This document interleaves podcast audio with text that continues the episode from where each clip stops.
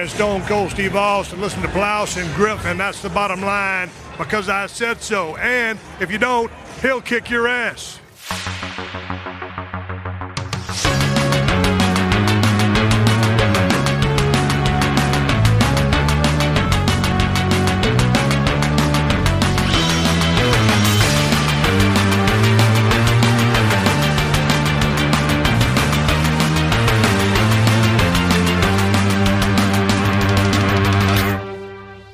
Moin Moin und hallo, herzlich willkommen. Eine weitere Ausgabe des Plauschangriffs ist mal wieder angesagt und ja, wir haben nicht allzu lange dafür gebraucht. Ich glaube, wir sind jetzt bei der insgesamt siebten Folge und wir haben schon den dritten Teil von etwas erreicht, nämlich der dritte Teil des großen Xbox-Podcasts. Nicht nur mit mir, sondern auch mit... So, mach du doch. Okay, also du wolltest Simon sagen, so, mach du doch.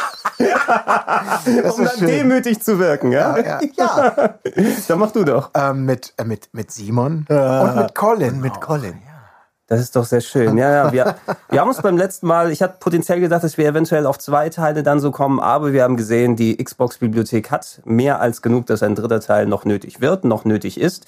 Und ähm, ja, wir haben zum Glück nur noch einen Zettel über mit potenziellen Spielen. Es sind auch eine Handvoll Genres drin, die wir vielleicht nicht so lange besprechen müssen, aber da sind auch ein paar Sachen dabei, worüber wir, glaube ich, auch ein bisschen länger quatschen können. Mhm. Ich würde vorne dran einmal packen, äh, da sage ich, da will ich persönlich nicht so viel zu den einzelnen Sachen sagen, weil da habe ich mit Trant vor Jahren mal einen ähm, Rollenspiel-Plauschangriff äh, damals gemacht, äh, Rollenspiel, einen Rennspiel-Plauschangriff damals gemacht.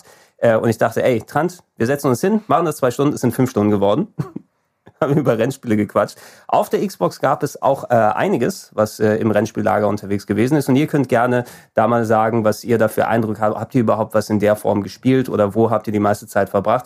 PGR, zum Beispiel Project Gotham Racing, war ich nicht unbedingt besonders dann ganz groß drin. Ich habe ein bisschen Metropolis Street Racer gespielt. Das war ja der, wie heißen die? Bizarre Creations. Genau, genau? Bizarre Creations. Ja, die hatten auf dem Dreamcast noch dieses äh, recht äh, wirklich hoch angesehene Rennspiel gemacht. So visuell ganz schön groß in der Stadt, wo du unterwegs gewesen bist. Und Project Gotham Racing war so die inoffizielle Fortsetzung, ne? Mhm, ja. Genau.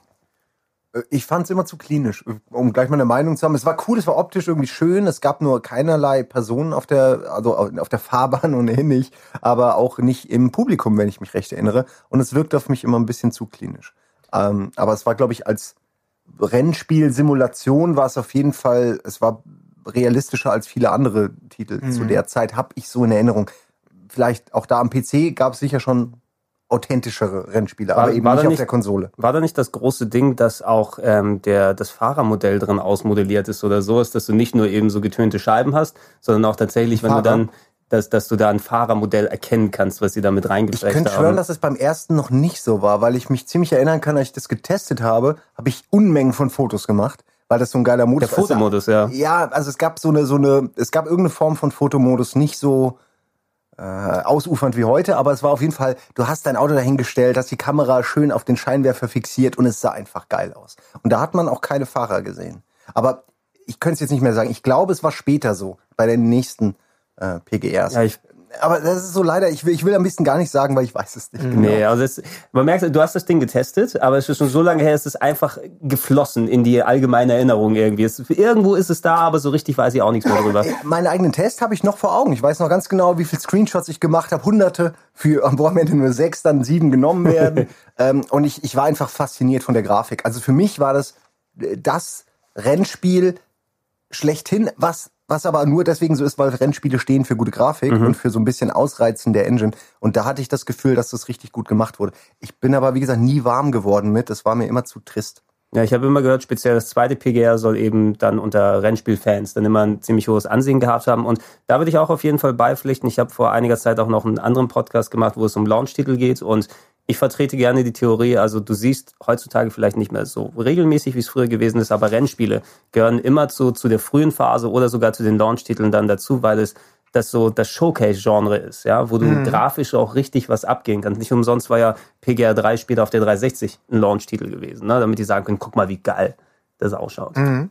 Ich genau. hätte lieber einen Ridge Racer gehabt, aber ansonsten war das schon ein guter Starttitel. Ja, ich glaube, das war zu der Zeit, als Ridge Racer noch exklusiv bei PlayStation war, ne? Ja. Bei Sony. Also ja, guck mal, und da, gut, gut dass ihr es erwähnt habt, ich habe es gar nicht hier draufgeschrieben, weil ich gar nicht dran gedacht habe. Ridge Racer 6 gab es exklusiv.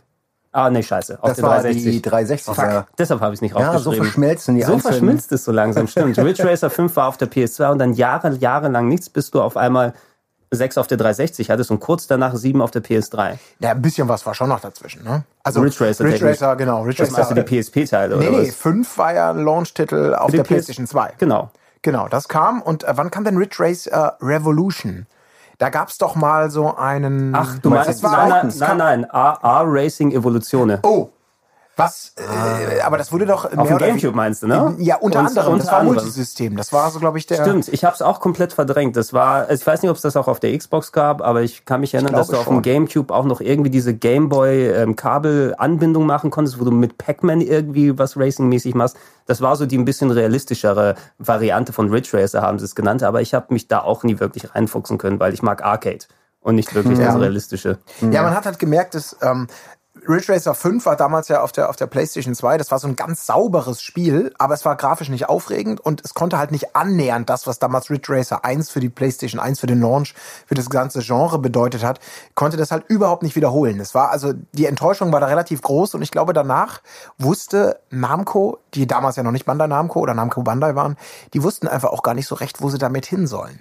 Mit dem, Ja. mit dem gesamten Franchise. Aus Tradition viel eben. Ne? Die kam Tradition, kam immer eins, aber irgendwann hat auch die Tradition nicht mehr mit den Verkaufszahlen übereingestimmt. Genau. Ja, vor allem, ich fand aber gut, ich fand es wirklich im Nachhinein gut, auch wenn es für Namco nicht, nicht, sich nicht ausgezahlt hat, aber dass sie angefangen bei dem ersten Ridge Racer, klar, das zweite war dann wirklich eine Kopie des ersten, aber das dritte war dann schon, ähm, war ja schon sehr exotisch. Da, das, ich weiß nicht, wer sich noch von euch Ja, ja, erinnert. Rage, Rage- Rage, Rage Racer. äh, Rage Racer, da gab es diese abgefahrenen Autos, war alles Und geile äh, Metal-Mucke keine. Metal, also keine, keine Techno-Mucke. Keine Techno-Musik und alles, ja. Type 4 war auch wieder sehr exotisch und anders.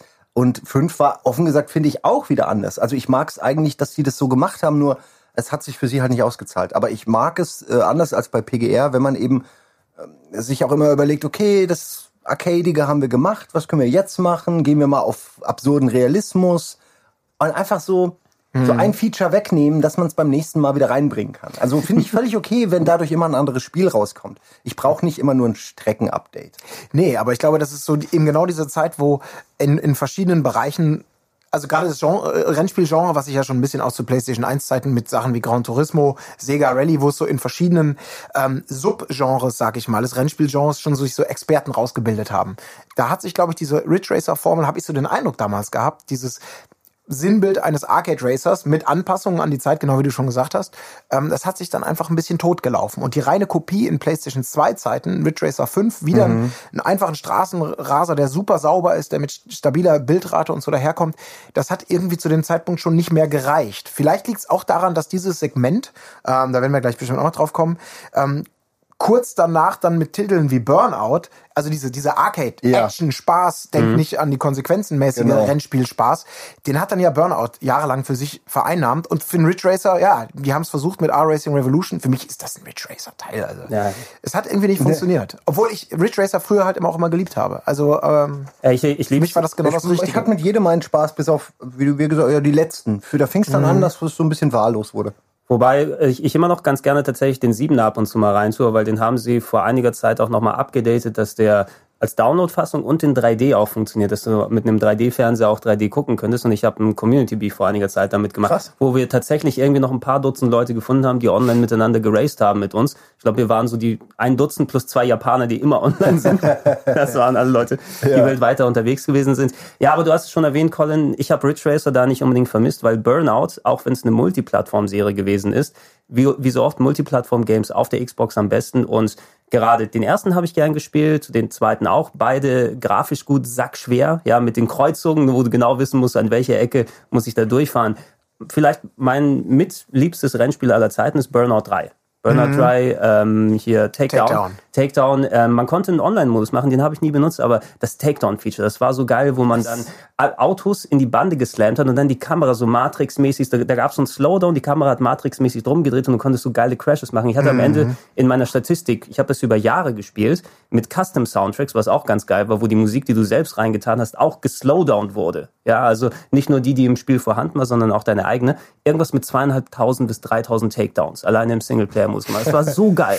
Ja, Wie ist das- heute noch. Das war richtig gut. Der Sound ging runter, wurde dumpf, äh, es wurde Genau, alles gefühlt langsamer, farbloser. Es jetzt kann auch nicht so sein, aber es wirkte in, Ja. in der Retrospektive für mich, als wäre da extrem viel passiert in dem Moment und man konnte sich komplett auf den Crash konzentrieren oder auf den Takedown. Äh, also es- ich habe da auch nur positive Erinnerungen. Wir haben das so gesuchtet bei Giga, Ja. ähm, weil es einfach, also dieses ja, wenn du aus der Ego-Perspektive links und rechts sausen dir die Autos vorbei, das war schon Geschwindigkeitsrausch. Also gut gemacht, richtig gut. Ich kann mich auch noch dran erinnern, als, ähm, als das kam, der erste Teil, und ähm, hatte ja niemand auf dem Schirm. Und da hatten wir einen Redaktionsbesuch damals, also ich eben noch bei, bei der Maniac, und wir hatten einen Redaktionsbesuch von Peter Weiss, der zu dem Zeitpunkt bei Acclaim war, wenn ich mich recht erinnere. Äh, auf jeden Fall, Acclaim war ja Publisher. und die, die kam vorbei mit einer ersten spielbaren Version. Und jeder dachte, oh, Burnout-Rennspiel, Acclaim. Langweilig. Und nach und nach haben sich dann alle eingefunden, weil diese Inszenierung, erstmal die hohe Bildrate, da haben die ja damals schon viel Wert drauf gelegt, plus dieses diesen Fokus auf Crashs, die für damalige Zeiten auch im ersten Teil halt schon so spektakulär aussahen, wo man sofort so spürt, oh, das ist wieder was Besonderes. Das ist technisch sauber. Das ist, man hat nichts davon vorher auf dem Schirm gehabt, aber das wird was sein. Äh, wenn das nicht kommerziell total floppt, dann, dann könnte das was Großes, was Neues werden. Und das ist manchmal so ein, so, so ein Kribbeln, was man, ja gut, heute in Zeiten des Internets, wo, wo alles so schnell und international und, und gleichzeitig passiert, vielleicht auch gar nicht mehr so erleben kann. Aber das war, war wirklich witzig. Und der erste Teil hatte dann noch seine Macken, aber konsequent verbessert, konsequent das Spektakel weiter inszeniert und ja, war jahrelang der heiße Scheiß. Ich kann mich auch an Sessions mit Freunden über einen Beamer erinnern, mit lauter, Oh ja. lauter Anlage und einfach ein Bierchen und gib ihm. Und einfach, du feierst es ab, dieses in Zeitlupe sehen, wie Autos sich überschlagen und noch was dazu. Und genau wie ihr gesagt habt, der Sound fährt runter, die Funken sprühen und du denkst einfach, alter Verwalter, äh, hat nichts mit Fahrschule zu Ja, tun, ja. aber es hat, glaube ich, auch so leichte Probleme am Anfang gehabt, oder? Wegen dieser, dieser vermeintlichen Du meinst, es ist so irgendwie so Autos Ja. crashen, es sieht Ja, so genau. realistisch aus, dass es irgendwie äh, vielleicht so eine Warnung auf der Packung Genau. sein müsste, wie bei Jet Set Radio. Sprühen ist nicht gut. Ja, genau, Ja, genau. crashen ist nicht gut, Kinder. Ich meine mich daran zu erinnern, dass das teilweise eben auch so ein bisschen kritisch beäugt wurde als Doch, oh ja. Gott, oh Gott, was sollen die Kids da nur lernen? Ich weiß noch, dass der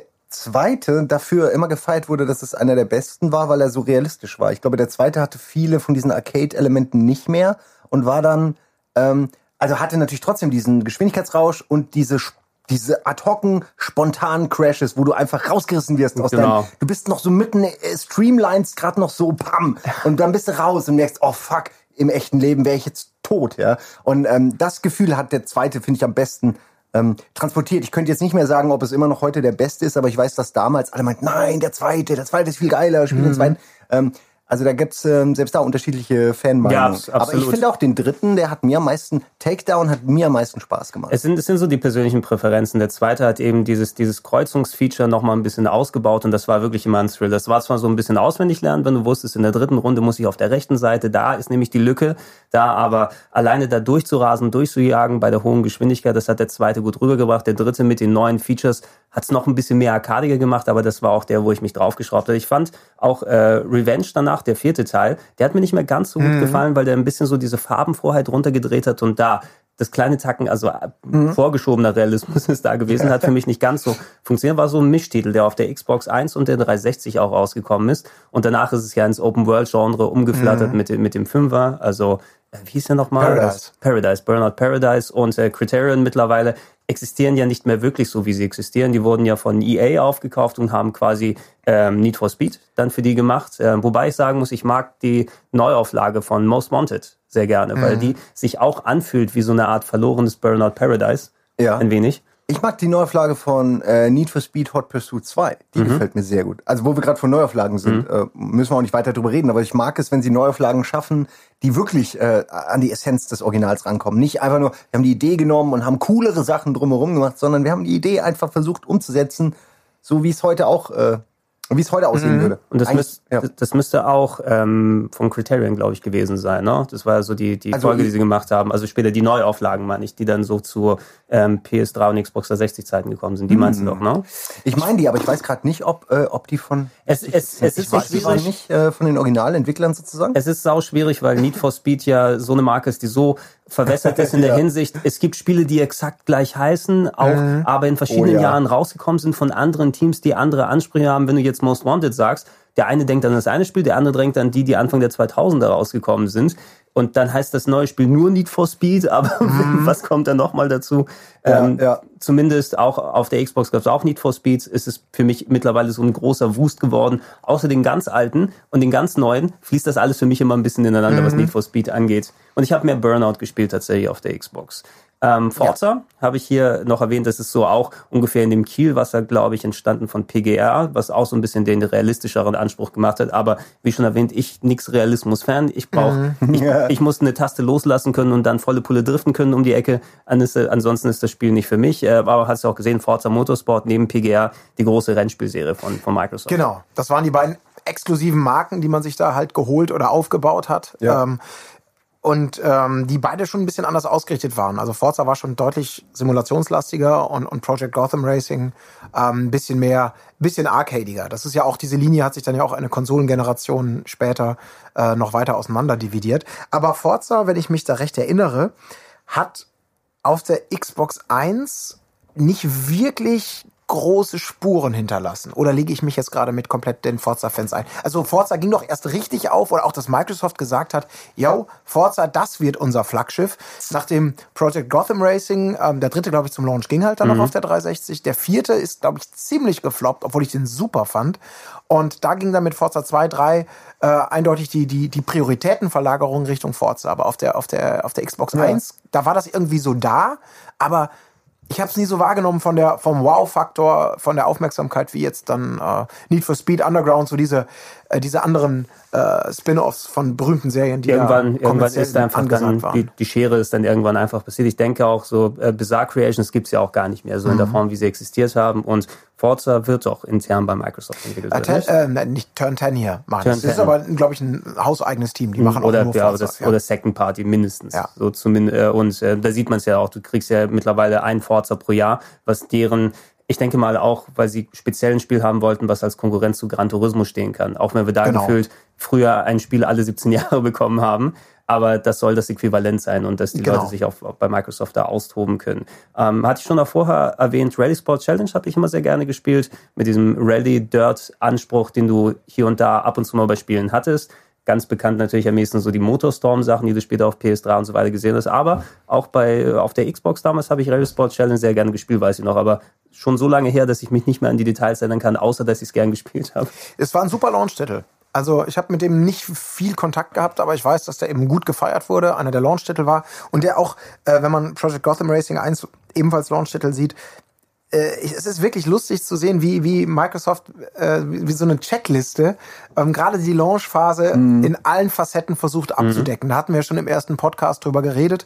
Aber auch in diesem Rennspielbereich, das ist halt für die, für die Rallye-Fans, ich meine, Rallye-Spiele waren damals, hatten, glaube ich, in Zenit schon überschritten. Ja, Colin McRae war schon. Vorbei. Genau, war mehr oder also, weniger, er war noch selbst noch nicht tot, aber oder, die Serie wurde nicht mehr wirklich. Oder V-Rally war ja genau. auch was, ne? Von ja, V-Rally, das ja. weiß ich noch. Aber ja, es ja. ging nicht so richtig mehr ab. Und äh, ich glaube, Rally Sport Challenge ist für mich so ein bisschen einer der letzten großen Zucker gewesen, dieses Subgenres. Ja, wenn, wenn wir uns weiter die Liste anschauen, du hast ja wirklich dann Titel, die versucht haben, jeweils eines der, der Bereiche des Genres abzudecken. Sega GT war so ein Überbleibsel aus der Dreamcast, haben wir dafür noch entwickelt, Ära, aber bringen wir es raus. Wurde ja auch gerne mit der Xbox, glaube ich, zusammen mit Jet Set Radio Future dann verkauft, ne? Dass du irgendwann mal so ein Bundle haben konntest. Dann gab es eine Disc, wo dann beide Spiele irgendwie drauf waren, mhm. oder zumindest so, so, eine, so ein Pappdeckel, ne, der, wo, der, wo der beigelegt wurde, hat aber auch nicht so einen großen Eindruck bei mir hinterlassen. Midtown Madness war nice, das war ja Rockstar, ne, die versucht haben, ihr, ihr Open-World-Gedanken äh, so auf Rennspiele dann umzusetzen. Verdammt, Midtown Madness. Da klingelt so viel. Bei mir gerade gar nichts. Gar nichts. Ich weiß, dass ich das mal gespielt habe, aber ich wüsste gar nichts mehr, außer dass es Genau, das ist es. Ne? Also es ist auch heutzutage eben nicht mehr so akut, weil Rockstar sich da gar nicht mehr wirklich darum bemüht hat. So in Richtung der, der 360-Zeiten gab es noch den dritten Teil und so weiter, aber das ist auch nichts, was sich lange Zeit festgelegt hat. Das möchte gern Wipeout. Ganz kurz, ganz, ja. sorry nochmal. Äh, Midtown Madness, hat das irgendwas mit Midnight Club zu tun? Das lag doch auch mal bei, äh, ich glaube auch in der Generation bei, bei Rockstar. Hm. Das kann sein, ne? Ja, das, ich, weiß es nicht, aber ich kann mich erinnern, auf die, auf, ich war mal auf dem GTA Vice City Event mhm. in Miami und da haben die dann quasi Behind Closed Doors noch als kleines Zuckerli äh, haben sie das noch mit, mit Club mit reingehauen. Vielleicht haben sie es ja dann abwechseln lassen. Ich check das mal nachher noch mal in Ruhe ja. aus, ja. Bei den alten Sachen weiß man eh nicht mehr so genau.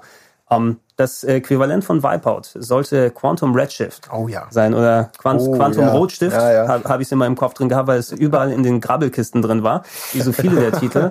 Ähm, Reduziert. Ey, ich, ich habe darüber zuletzt eine Geschichte gelesen und das Spiel an sich ist wirklich ziemlich gut. Also es ist kein perfekter Wipeout-Klon, aber die Kraft der Xbox, ne, also die, die, die Power hat dann ein richtig schönes Future-Rennspiel draus gemacht, hat sich auch gut gesteuert und so weiter. Aber ähm, wer das Ding vor Augen hat, äh, ge- geht mal bei Google, tippt mal ein Cover und Quantum Redshift. Und das hat irgendwie so ein richtig ultra hässliches, so von Amerikanern so zusammengeschraubtes Cover gemacht. Und die Entwickler haben zuletzt in einem Interview nochmal gesagt, ey, Quantum Redshift, wir haben so viel drauf gegeben. Und dann ist zurückgekommen sozusagen vom Marketing von Microsoft, das ist die Packung, bei der wir sie reintun wollen. Und alle haben die Hände über den Kopf zusammengeschlagen. Oh Gott, was haben sie da mit unserem Spiel gemacht? Das Es schreckt muss fürchterlich sein, wenn es am Ende am Cover scheitert ja. Ja. und man schon sieht, das verkauft sich doch nicht. Ja.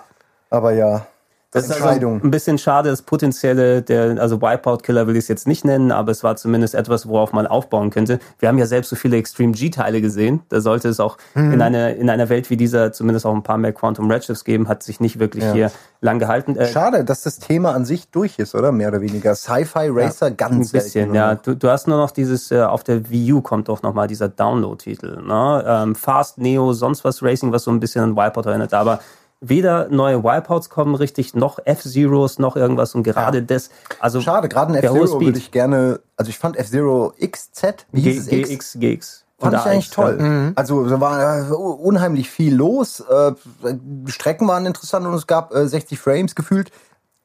Schade eigentlich wirklich, dass sowas nicht mehr so richtig stattfindet. Ja. Zieht, zieht Weil leider es nicht gibt mehr so so viele richtig. Ja. Rennspiele. Ja, das ist die Frage, ob es zieht, also ob es nicht mehr zieht oder ob einfach äh, vielleicht auch, weil es eben kein, kein, keine Ware mehr gibt, dass der Bedarf natürlich dann irgendwann schrumpft. Also wenn man irgendwann was nicht mehr anbietet, ver vergessen die Leute ja auch, warum das so geil war. Selbst, selbsterfüllende Prophezeiung eben, ne? Dadurch, äh, du bietest Mhm. nicht viel an, es gibt nicht viele Fans davon, dadurch gibt es nicht mehr Angebot.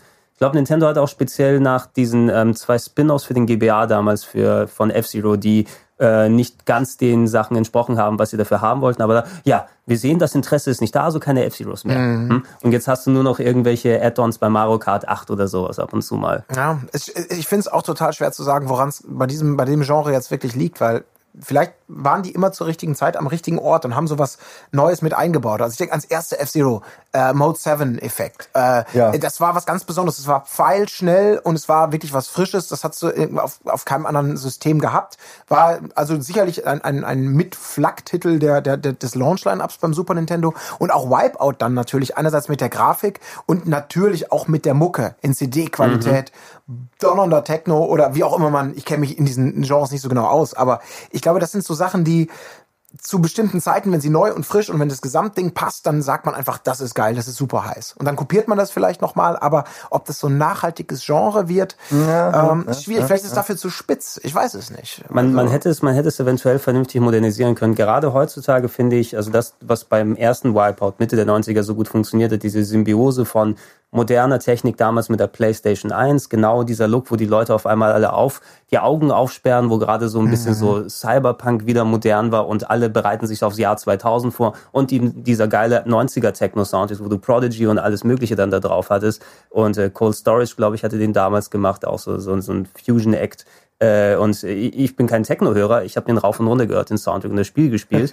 Aber das war auch eben Produkt seiner Ära ein wenig. Und gerade heutzutage finde ich, weil heutzutage ist zum Beispiel auch äh, Synthwave wieder modern, was so ein bisschen so dieses ähm, wieder Drive-Soundtrack vom Film, so dieses treibende vom 80er inspirierte So ein Score mehr als ein Soundtrack. Genau, Ja. und, und, und solche Sachen, also ich höre momentan auch sehr viel Synthwave, weil es so viele neue Künstler gibt, die in den letzten vier, fünf Jahren dann aufgekommen sind, wäre eigentlich das perfekte Vehikel. Ne? Nicht, dass du eben nur so Hotline Miami-Style-Spiele hättest, die das benutzen, sondern das passt perfekt in so ein Future Racer, ein Wipeout, in F-Zero, was auch immer, obwohl F-Zero die Metal-Ecke hatte, aber ja, da müssen die erstmal wieder drauf kommen und ich glaube, das wäre so eine richtig geile Symbiose. Ich bin gespannt. funktionieren kann. Weil gerade bei Wipeout muss man ja sagen, Sony hat es ja immer und immer und immer und immer wieder probiert. Und es, es scheint einfach auf keinem System, in keiner Variante vom Vollpreisprodukt bis zum Kauf dir alle Strecken dazu äh, Ding. Keine Ahnung, vielleicht ist die Zeit vorbei und ja, und Versuche wie Quantum Redshift Ja, die auch gut waren, also gar keine Frage. Es, es hat ja auch, hat ja keine Nachhaltigkeit. Hat keine ne? Nachhaltigkeit, leider. Ähm, einer der Top-Titel für mich rennspielmäßig auf der Xbox war Outrun 2 oder Outrun Mhm. 2006 Coast to Coast haben sie es genannt. Modernisierung des klassischen Outrun und Sega kann Rennspiele. Sie haben natürlich dieses klassische Konzept mit Arcade Racer. Du hast deinen Countdown, wo du immer den nächsten Abschnitt machen musst und Abzweigungen dir suchst. Das war ein Spiel, das geil aussah, sich geil gesteuert hat und für mich so eine richtig perfekte Modernisierung damals gewesen ist. Mein Highlight daran war, dass es A, als ich es äh, entdeckt hatte, war es schon sehr günstig, weil die, Xpo äh, weil die Xbox doch schon äh, zu dem Zeitpunkt, glaube ich, weiß ich nicht, überholt war. Ich weiß es nicht mehr genau warum, aber es war sehr günstig und man konnte zwei Xboxen linken und das dann im Link spielen. Und das waren immer Sachen, da habe ich direkt zugegriffen, direkt zweimal gekauft für 5 Euro, 10 Euro, weil es einfach ähm, ja, weil ich das halt mit Buddies spielen wollte. Und da, da hat sich's auch gelohnt. Ja. Äh, wobei Outrun aber an sich finde ich immer sehr ähm, das Geld wirklich nicht wert war eigentlich, weil es halt wirklich kurze Strecken waren, die auch nicht, also es war arcadig. Es war sehr simpel. Man musste ja. sich gut überlegen, ob man dafür jetzt Vollpreis hinlegen will. Ich in dem Fall habe, wie gesagt, irgendeinen Grabbel, Grabbelkistenpreis bezahlt. Aber ich weiß noch genau, dass ich das zweimal daheim hab. Genauso wie Final Doom für die Playstation. Also so, Ach, oder das war noch oder Zeit, Assault ja. Rigs. So Ja. die Spiele, die Oh. man halt hatte, zweimal, weil man, die konnte man im Link spielen. Wie Das war geil so war Gut, das? ich, äh, ich habe mich bei solchen Sachen immer... Oh, Ja. ich hab's geliebt, die hat auch einen Kumpel. Wir haben einen Monitor, zwei Amiga-Monitore, so, so Head-to-Head Ja, gestellt damals, Konsolen am Wochenende ver verlinkt und dann, Genau. Ja, du, mein- du konntest Koop spielen, du konntest gegeneinander spielen, es war einfach geil. Ich sag, nur, ich sag nur eins, auf der, auf der PlayStation 1, wenn du keine zwei PCs hattest, die das machen können, Crush, Kill and Destroy. Ah, KKND, ja, kenn ich KKND. KKND hab ich Ja, da, das war meine, ja. KKND, als das kenne ich auch noch. Ja, klar. Wie gut. Sowas, ja, da, da hat's gut reingepasst, aber ich würde ja auch beipflichten, ich habe es Ja, auch hab ich erst auch ein bisschen, gespielt. also ich habe es mir auch erst zugelegt, als es zu der, zu der Grabbelkistenzeit für einen günstigen Preis ist. Vielleicht hätte ich mich bei 60 Euro ein bisschen Mhm. anders gefühlt, aber ich habe deswegen Outrun 2 auch noch sehr gut in Erinnerung. Ein bisschen schade ist, dass den Titel gab es auch auf Steam, aber der ist aus Lizenzgründen wieder weg, was ja wie so oft bei Sega-Titeln irgendwie passiert. Du kannst ja etliche Sega-Sachen diesmal, ich weiß nicht, ob es jetzt die Lizenz für den Ferrari ist bei F355 oder so. Oder Afterburner Climax zum Beispiel. Ich weiß nicht, ob ihr den Download-Titel mal Mhm. Nee, gespielt den kenn habt. Das war ein, ein modernisiertes Afterburner, was so vor vier, fünf Jahren rausgekommen ist. Ähm, als Download-Titel für PS3 äh, und äh, gibt's nicht mehr. Kann man nicht mehr runterladen. Ich besitze es noch, ich kann es da noch runterladen, du kannst es nicht mehr kaufen. Und das gleiche hat äh, Outrun dann erwischt. Also du kannst es nicht mehr auf digitalen Plattformen kaufen, bist angewiesen, Oh. dann die alte Version dir zu holen. Ja, das Schlimme ist, wenn man es schon mal gekauft hat und dann nicht mehr spielen kann. Das also Double Dragon zum Beispiel auf der, auf der Xbox Haben sie das 360. komplett rausgenommen? Ja, sogar, ich hab's gekauft. Das nicht mal ich runterladen ich, kannst? Es wird mir angezeigt, ich kann es nicht mehr spielen. Ich darf es nicht mehr spielen. Es ist einfach nicht mehr da. Alter. Es ist quasi als Karteikarte noch abgelegt, aber auf der Karte steht nichts mehr drauf. Das ist ja noch gemeiner. Das ist wirklich unglaublich. fies. Ja, das ist wirklich, wo man denkt, ich will mein Geld zurück. Also, ich weiß nicht, ob ich dafür das Geld ausgegeben habe. das Okay, hier ein Euro. Ching. Ja, aber schon frech. Aber Aber das, ja wird, gut. das wird sowieso noch mal eine Sache. Das ist jetzt nicht hier für diesen Podcast gedacht, aber es beginnt schon so langsam. Ne? Da gab es doch dieses ähm, Afro-Samurai, glaube ich. Hast du es mitbekommen? Oh, ja. Ne? Da gab es da, da gab's ein äh, Prügelspiel, zuletzt Afro-Samurai 2, irgendwie als Download-Titel über Sega gepublished. Und ähm, das wurde jetzt zurückgerufen. Ja, das war so schlecht, das war so verbuggt irgendwie rausgekommen, dass der Entwickler gesagt hat, wir rufen es zurück. Das heißt, das Geld, was ihr dafür bezahlt wird zurücküberwiesen, aber das Spiel wird automatisch von euren Accounts getilgt und ihr werdet es nicht mehr runterladen, nicht mehr spielen, nicht mehr machen können. Also quasi ohne zu fragen entmündigt den Käufer. Nicht, dass er mal sagen kann, ich würde es trotzdem gern behalten. Und es wird aber, und wird es denn jetzt äh, final weiterentwickelt oder Es ist wird, also soweit ich mitbekommen habe, nicht. Es wurde erstmal weggenommen. Ne? Und Okay, ich glaube, die entscheiden noch drüber, ob es gemacht wird. Aber alle haben ihr Geld zurückbekommen, immerhin eines.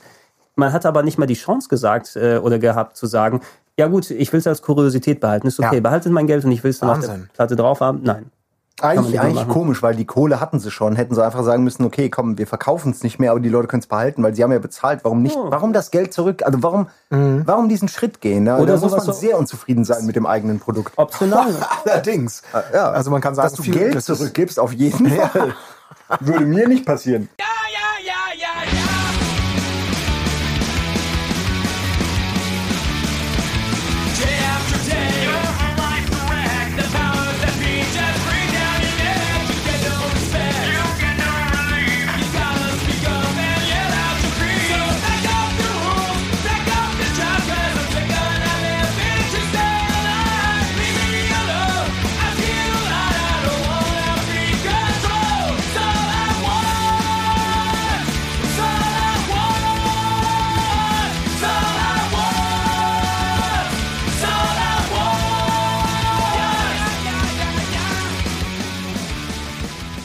Ich habe mir als äh, Crazy Taxi Fan auch Crazy Taxi Oh, 3 geholt ja. auf der äh, auf der Xbox. Ich fand äh, es nach dem Ja. ersten Crazy Taxi ist es progressiv runtergegangen mit der Das Spielqualität. liegt aber daran auch beim dritten gerade, dass sie beim dritten so viele Minigames versucht haben reinzuquetschen. Da gab es dann irgendwie, da gab es dann keinen richtigen Modus. Es gab den richtigen Modus, aber du hast gemerkt, die Stadt war nicht mehr so ausgefeilt, ja, sondern es ging wirklich darum, wie kriegen wir möglichst viele Minigames hin, weil das zu dem Zeitpunkt scheinbar so ein bisschen sehr beliebt war äh, durch Nintendo oder was auch immer. Auf jeden Fall gab es viel von diesem Minigame-Kram. Und äh, das ist dann in die Richtung gegangen. Und da hat's für mich dann verloren, äh, weil ich wollte immer, ich wollte das Arcade-Spiel haben.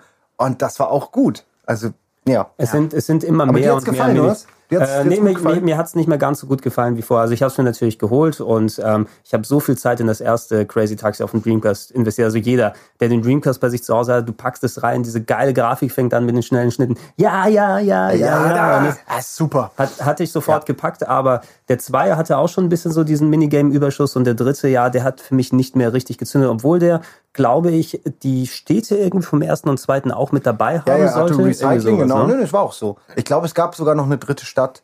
Wie gesagt, ich bin mir nicht sicher, ob es noch eine eigene für das Spiel gestaltete Stadt war oder ob sie nur die ersten beiden äh, äh, genommen und ein bisschen noch vergrößert haben oder so.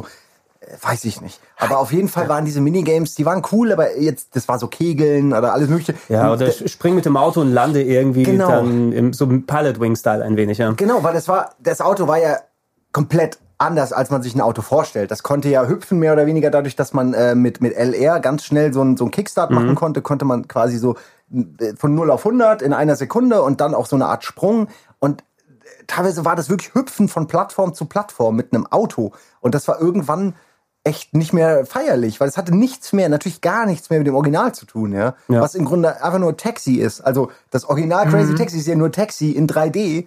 Und ohne, und ohne, ohne ähm, Gravitation im Sinne von ohne Weltraum. ja. ja, ohne Weltraum. Aber das Prinzip ist dasselbe, ja. Taxi.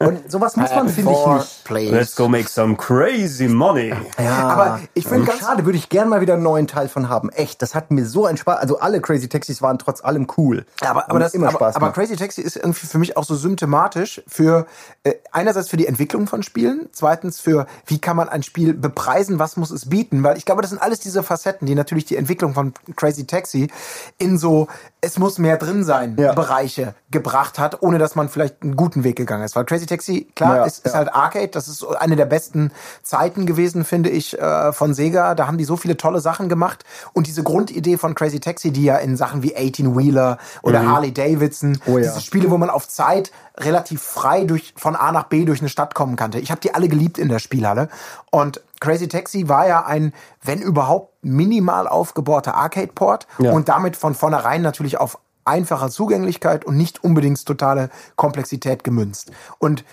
heute ein Crazy Taxi 1, ich glaube, da sind wir uns wahrscheinlich einig, da würde jeder sagen, das kannst du heute entweder als Gratis-Handyspiel rausbringen oder vielleicht für 1,99, weil Das es ist zu dünn für heute. Früher war das einer der frühesten Titel. Ich meine, ich habe damals auch schon so gemerkt, ja, ich habe das sehr gerne gespielt, aber die Motivationskurve ging irgendwann runter, weil einfach, es hat ja nicht, du musst immer wieder bei Null anfangen, Ja. immer wieder die ersten Routen machen und irgendwann war es halt so ein bisschen ausgelutscht. Du Ne? konntest ja auch rein durch das Spieldesign gar nicht gar nicht weiter als bis zu einem bestimmten Genau. Punkt, weil es soll dir natürlich immer schwerer gemacht werden und irgendwann war es einfach ging's genau. um Sekunden, ja. Genau, war und man Zeit kam gar nicht. Es gab ja die Stadt auch, also die wenigsten haben die Stadt überhaupt gesehen. In Mhm. Crazy Taxi 1 war man da eben erst nach Gast Nummer 6, 7, 8 hinkam und ähm, ich weiß noch, dass ich nach der Stadt war auch vorbei für mich. Weiter kam ich nie, ja, weil einfach zu lahm war, von A nach Äh, B Ich, zu fahren. ich habe es, glaube ich, auch nie ganz. Ich weiß nicht, ob es ein konkretes Ende gibt, aber du kommst irgendwie zu einer Art so, so Stegen am Ende hin oder Aha, so. Ne? Du, ach so, so- so- so Wasserstege. Ja, da, da gibt es auch diese eine Bonus-Stage, wo man das dann macht, wo man dann auch. Die Minigames habe ich natürlich auch gespielt, aber dann hat es natürlich wieder, um damit mehr Content da ist, in den Sequels auch mehr von den Minigames gegeben.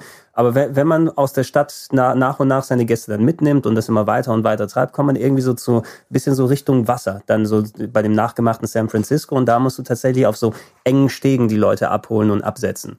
Was dann auch ein bisschen kniffliger. So weit bin ich, glaube ich, nie gekommen. Ich habe zumindest, ich kann mich an diese, an das Stadion noch gut erinnern und an irgendwie so eine, so eine, äh, so eine grüne Art, nicht so eine Steilkurve, wo so ein ja. grüner Berg war, so ein ganz großer grüner Hügel, wo man so eine Außenstraße drum fuhr oder auch eben so schreckt. Irgendwie so. äh, Also ich fand auf jeden Fall war die, die Stadt in, oder das, die Welt in, in, im ersten Crazy Taxi war schon irgendwie sehr schön liebevoll gestaltet. So, und ich habe gemerkt, also wie gesagt, bei drei war das dann alles nur noch so Wegwerfware. Hauptsache, wir können daraus Ja, irgendwie ja, ja, ja. noch was dazu packen, damit das Spiel irgendwie noch breiter, größer wird. Ja. Genau. Naja. Nicht, nicht umsonst das letzte große gewesen. Ich glaube, noch so ein Multi-Ausläufer neben den ganzen Ports, den gegeben hat. Auf der PSP gab es noch irgendwie sowas, ne? weiß ich noch. Aber nicht, dass es dann der Serie noch mehr irgendwie geholfen hätte. Und ich hätte hier noch, Driver haben wir besprochen, Driver 3, aber Flatout ähm, hier noch draufstehen, was auch so ein bisschen so diese Ja. arcadige Variante war und genauso auch ähm, das, die, der Minispielbonus immer mit den, mit den Crash-Test-Dummies, ja, die du da irgendwie auf Zielscheiben pfeffern musstest. Das war ja so ein bisschen das Besondere. Wie, wie hießen die Bugbear, die Entwickler, die dann Ja, später, Bugbear. die dann Ja. später auch das Ridge Racer Unbounded gemacht haben, wo ich so ein bisschen im Strahl gekotzt habe, was nicht ganz Ach, siehst, du, das gab ja auch noch Unbounded, Unbounded, ja. genau. Ja, kann, kann man auch dementsprechend weglassen. Aber ja, wer mehr über Rennspiele wissen will, gerne die beiden Rennspiel-Podcasts sich in Ruhe anhören. Ähm, Multiplayer hatten wir eigentlich die Titel, die hier drauf sind, glaube ich, auch irgendwo anders schon besprochen. Äh, Rainbow Six drüber gequatscht. Battlefront ist natürlich Star Wars Battlefront akut gerade wegen dem neuen Battlefront. Spielt ihr das überhaupt noch? Äh, naja, also ich habe es mir gerade für den PC runtergeladen, warte aber noch auf die Grafik, äh, die auf die. Grafik-Mod, die Mhm. soll, weil irgendwie äh, habe ich echt Bock, das, das mal in der Optik zu Du meinst spielen. diese super realistische, die wir Genau. bei Game Plus gesehen haben, oder? Ne? Ja, dieser hyperrealistische Mod, wo wahrscheinlich, also ich habe gehört, es wären nur Shader, die geändert werden, weil das Original hat so einen Comic-Look, der jetzt rausgenommen wurde und dadurch wirkt es dann hyperrealistisch. Ich bin mir nicht sicher, ob das stimmt. Für mich sieht's aus, als hätte da jemand klein, klein jede Textur ausgetauscht. Aber scheinbar ist das gar nicht so. Ähm, also auf jeden Fall, ich möchte es äh, haben. Also ich habe das auch einem, einem Freund von mir gezeigt, der ist großer Grafikfan und großer Star Wars Fan und der, der hat im Strahl gekotzt und er fand es so geil einfach. Er will das, er wartet quasi auch noch darauf. Ja. Aber man möchte sich das, ich habe es ja schon auf Xbox gespielt, also auf, auf, auf Konsolen gespielt und äh, kurz am PC auch mal. Ähm, aber irgendwie es ist ja ein kurzweiliges Spiel. Dadurch hat man da nicht so viel Bock, finde ich, das komplett lange zu spielen, ausufernd wie ein Battlefield. Finde ich. ist meine persönliche Meinung. Dadurch hebe ich mir das jetzt lieber auf, um es dann einmal in geiler Optik noch mal eine Weile zu spielen, weil ich glaube, dass nach fünf oder zehn Stunden ist es für mich dann erstmal durch. Ähm, so. Das- das, was ich ist tatsächlich aber noch mal- Ich habe es noch nicht so hundertprozentig. Das ist nur eine Theorie. Das Aber es, es ist, was ich tatsächlich jetzt häufiger höre. Also ich meine, es gab die alten Battlefronts, das waren bis hier auch dann erwähnt, dann auf der Xbox unter anderem, die eben nicht Battlefields gewesen sind, sondern eine andere Art von Multiplayer-Game. Ich weiß nicht, inwiefern das neue Battlefront an die, an die alten so spieltechnisch anschließt, aber es soll tatsächlich gerade für so Hardcore-Multiplayer-Shooter-Gamer äh, ein wenig zu simpel in gewissen Sachen gestrickt sein und dass du Vehikel dann auch, die sind quasi fast zufallsgeneriert. Ne? Du musst dann entsprechend das eine Item gefunden haben und dann kommst du in den TIE Fighter und so weiter. Also nicht, dass das so nach dem klassischen Ich habe mit den Erfolg halt verdient Prinzip funktioniert. Also alles, was ich bisher jetzt gehört habe. Ja, ne? das stimmt schon. Das sind irgendwo Icons und die stehen für Fahrzeuge und Flugzeuge. Ist alles ein bisschen, bisschen wahllos. Da muss man mal easy. gucken, ob so die, die Nachhaltigkeit hat. Und vor allem, weil das äh, Spiel ja doppelt so viel kostet, als es eigentlich kostet. Ne? Du musst ja eh nochmal für Vollpreis nochmal die extra Maps kaufen, damit du spielen kannst. Ja gut, aber das ist ja bei jedem EA-Spiel so. Also das muss man bei EA ja mittlerweile wissen, dass man eigentlich immer doppelt zahlt. Ja. Ich wollte hier bei den Multiplayer-Sachen, ich wollte eigentlich Chrome Hounds aufschreiben, aber da habe ich gemerkt, das ist auch ein 360-Titel. Ne, könnt ihr euch daran noch erinnern? Chrome Hounds, so von Sega, glaube ich, sogar noch gewesen, nee. Multiplayer in Mechas rumgelaufen. Ähm, aber es gab einen anderen namens Assault auf der Xbox. Oh ja, das One. habe ich mir hier auch ausgesucht. Äh, War das Mac Assault? Ja, also es war mit, genau, wie Mac Warrior, nur dass man mit aus der Third-Person-Perspektive Mhm. Das ist wie in genau. Titanfall mit so kleinen Macs rumgelaufen ist, die man natürlich pushen konnte, aufwerten konnte. Ähm, und das war, also ich fand's nett, weil ich Macs mag, aber ich habe es ein paar Mal online gespielt und dann war es irgendwann so, ach ja, komm. Ähm, also ich könnte jetzt nicht sagen, ob es richtig gut oder schlecht war, aber ich habe es ein paar Mal gespielt und es war auch nicht schlecht. Es erinnert mich an, ähm, mir fällt der Name nicht ein, schon die ganze Zeit für den PC gibt es ein ähnliches Spiel, wo man auch in einem Mac sitzt, allerdings Mac Warrior, weder, oder? me- weder Mac Warrior noch Titanfall oder sowas, sondern Shogo, ähm, das Armed heißt- Vehicle. nee, auch nicht. Das ist, mir fällt es gerade nicht ein, aber es ist wirklich ein, es ist so ein äh, gerne übersehener Titel, der seit ein, zwei Jahren draus ist. Wie gesagt, mich ärgert es echt auch gerade, dass mir das nicht einfällt. Aber jeder, der so ein bisschen sich auskennt, weiß wahrscheinlich, was ich meine. So viele gibt's nicht. Ja, schrei schreib's uns per Twitter oder so. Äh, dann dann äh, werden wir es beim nächsten Mal dann behandeln. Ja, aber ansonsten haben wir speziell was Multiplayer angeht in den anderen, in den Shooter-Bereichen auch schon sehr ausführlich darüber gesprochen. Sport habe ich hier stehen und man kann nicht, naja, will man Sport nennen, muss man ja fast schon bei der Xbox dran vorbeigehen, ohne kurz ein wenig über Dead or Alive Extreme Beach Volleyball. Haben wir denn überhaupt ein bisschen über Battlefront 2 geredet oder haben wir das nur erwähnt? wir haben es erwähnt. Willst du denn? Na, ich will zumindest mal sagen, dass das, also das ist ja jetzt auch nichts Neues, aber nur, dass man es einmal erwähnt hat, dass die Hauptkritik an dem neuen ja eigentlich ist, dass man im alten einfach viel mehr Umfang hatte. Also vor allen Dingen, und das ist die eine Sache, die ich auch, wo ich unterschreibe, dass ich das auch gerne anders hätte, dass man eben beim alten äh, auf dem Planeten anfangen konnte und dann aber ins All, um da dann, und das ist ja eigentlich Star Wars, zwei parallele Schlachten, so, so, so kennen wir die Serie und so wäre es eigentlich auch gut gewesen beim neuen Battlefront, dass man eben äh, vom Planeten oben äh, ins All fliegen kann, aber eben auch umgekehrt und vor allen Dingen, und das ist ja das Tolle, dass man auf der einen Ebene Dinge erledigen kann, die dann auf der anderen Ebene einen Einfluss haben äh, sprich äh, den Schildgenerator auf Endor ausschalten oder so. Also solche Geschichten, das war, das hat dem Ganzen, finde ich, eine sehr Star Wars-artige Atmosphäre und eine richtig komplexe Ebene gegeben, die, obwohl das Spiel auch genauso simpel war wie, wie das neue Star Wars, also die Leute, die da Komplexität sag ich mal, eine gewisse einen Skill oder sowas dahinter sehen, äh, habe ich nie gesehen. Also nicht in dem Sinn. Es war einfach ein stinknormaler Casual-Shooter, der auch nur eine 7 von 10 war, meiner Ansicht nach. Ähm, aber diese Features, die haben es dann eben rausgerissen. Ja? Und äh, dass das im Neuen nicht drin ist, finde ich leider echt schade. Und ich habe bis heute keine richtige Erklärung gehört, warum es nicht drin ist. Ich nehme an, es hat eine Performance, äh, einen Performance-Grund. Ich glaube nicht, dass man das macht aus Bösartigkeit oder aus Faulheit, sondern einfach aus einem klaren Grund, den man aber dann nicht nennen will, weil man, weil es dann unangenehm wäre. Drei Buchstaben. was? DLC. Ich meine, wer Oh, weiß. Keine Ahnung, was man da Oh, macht. wenn die, nee, ich, ich garantiere, wenn die das machen, da geht der, da geht der Shitstorm erneut los. Äh, weil dann würde jeder sagen, ah, wir haben's doch gewusst. Ich kann mir das nicht vorstellen, dass sie sich das trauen. Ich Mhm. glaube wirklich, es wird mit diesem neuen Battlefront, was es gerade gibt, keine, äh, also nicht, nicht diese Art von Mhm. Nicht, nicht so Grund, eine grundsätzliche Änderung meinst du an dem Spielprinzip, ja? Ich glaube es nicht, weil ich glaube, dann hätten sie es vorher angekündigt, dann hätten sie es ins Originalspiel reingepackt, weil die, die wissen, eh, gerade EA, die wissen doch, wie sehr sie immer auf dem Prüfstand stehen. Ob zu Recht oder Unrecht, sei mal dahingestellt. Also ich könnte mir, das wäre ein PR-GAU. Wenn die das machen würden, würden ganz viele Leute sagen, ey, nee, ohne Scheiß, ihr könnt mich Mhm. mal. Wir haben gesagt am Anfang, ihr werdet es machen, ihr habt gesagt, nein, nein, das ist nicht der Grund. Wenn ihr es jetzt macht, da ist der Hate groß in dir. Aber hey, Spüre, spüre den Hate Ja. in dir. The hate is strong with this one. Es ist ein schönes Casual-Spiel zum, es ist ein Einsteiger-Multiplayer-Shooter. Ich finde es völlig okay. Also ich kenne ein paar Leute, die keine Shooter spielen, die damit gerade anfangen. Und naja, die kommen damit besser klar, als wenn man sie in Battlefield 4 schmeißt. Es, es muss ja auch fast schon so sein. Also man muss, glaube ich, fast davon ausgehen jetzt hier, es richtet sich nicht an die Battlefield gestell, äh, gestellte Nee, äh, Fall, ja. Multiplayer-Kultur, sondern jetzt jeder, der Star Wars hat, soll erstmal sich dann daran gewöhnen können. Und ich als Shooter-Agnostiker, ich habe jetzt die Beta gespielt, habe trotzdem kein Land gesehen. Also dafür, nicht mal dafür reichen meine Skills aus. Äh, aber ich denke, wer Interesse daran hat, kommt wesentlich einfacher in die Sachen hier rein und kann sich an der fantastischen Grafik ergötzen, wie das da funktioniert, als wenn er dann die ganz tiefen Spielsysteme vermisst. Ja, also Star Wars muss im Prinzip bei so einem, einem Franchise, äh, das, das muss jeder in die Hand nehmen können und damit irgendwie klarkommen. Ich glaube, das ist das, das, das größte Ziel, was die wahrscheinlich hatten. Also, das ist ein Spiel, wo, wo genau diese Balance zwischen Tiefgang, zwischen Komplexität, zwischen Anspruch und äh, du hast noch nie ein Spiel gespielt, aber du bist der größte Star Wars-Fan und du gehst in den Laden, kaufst dir die Konsole und nimmst das Spiel mit. Dann musst du damit Spaß haben, Genau, dass man diesen, diesen Balanceakt Ja, geht. ab, apropos Ballons. Die beste Überleitung überhaupt. Äh, ich Natural Life Extreme Volleyball 2. Du willst und willst es hier besprechen. Ich muss, ich muss es, ich muss es einmal, einmal wegbekommen.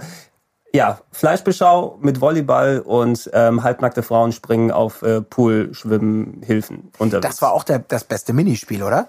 Das war, äh, Springen auf, von, von einem, einem aufgeblasenen Plastikding Ja. im Pool zum nächsten, oder? Ich finde, das Beste daran ist immer noch der Test von Trant. Das ist eigentlich mein Highlight äh, an den. Das ist das Einzige, äh, warum ich das Spiel kenne. Ja? Weil der Test von Trant, den man sicher auch auf YouTube findet, einfach so auf den Punkt ist.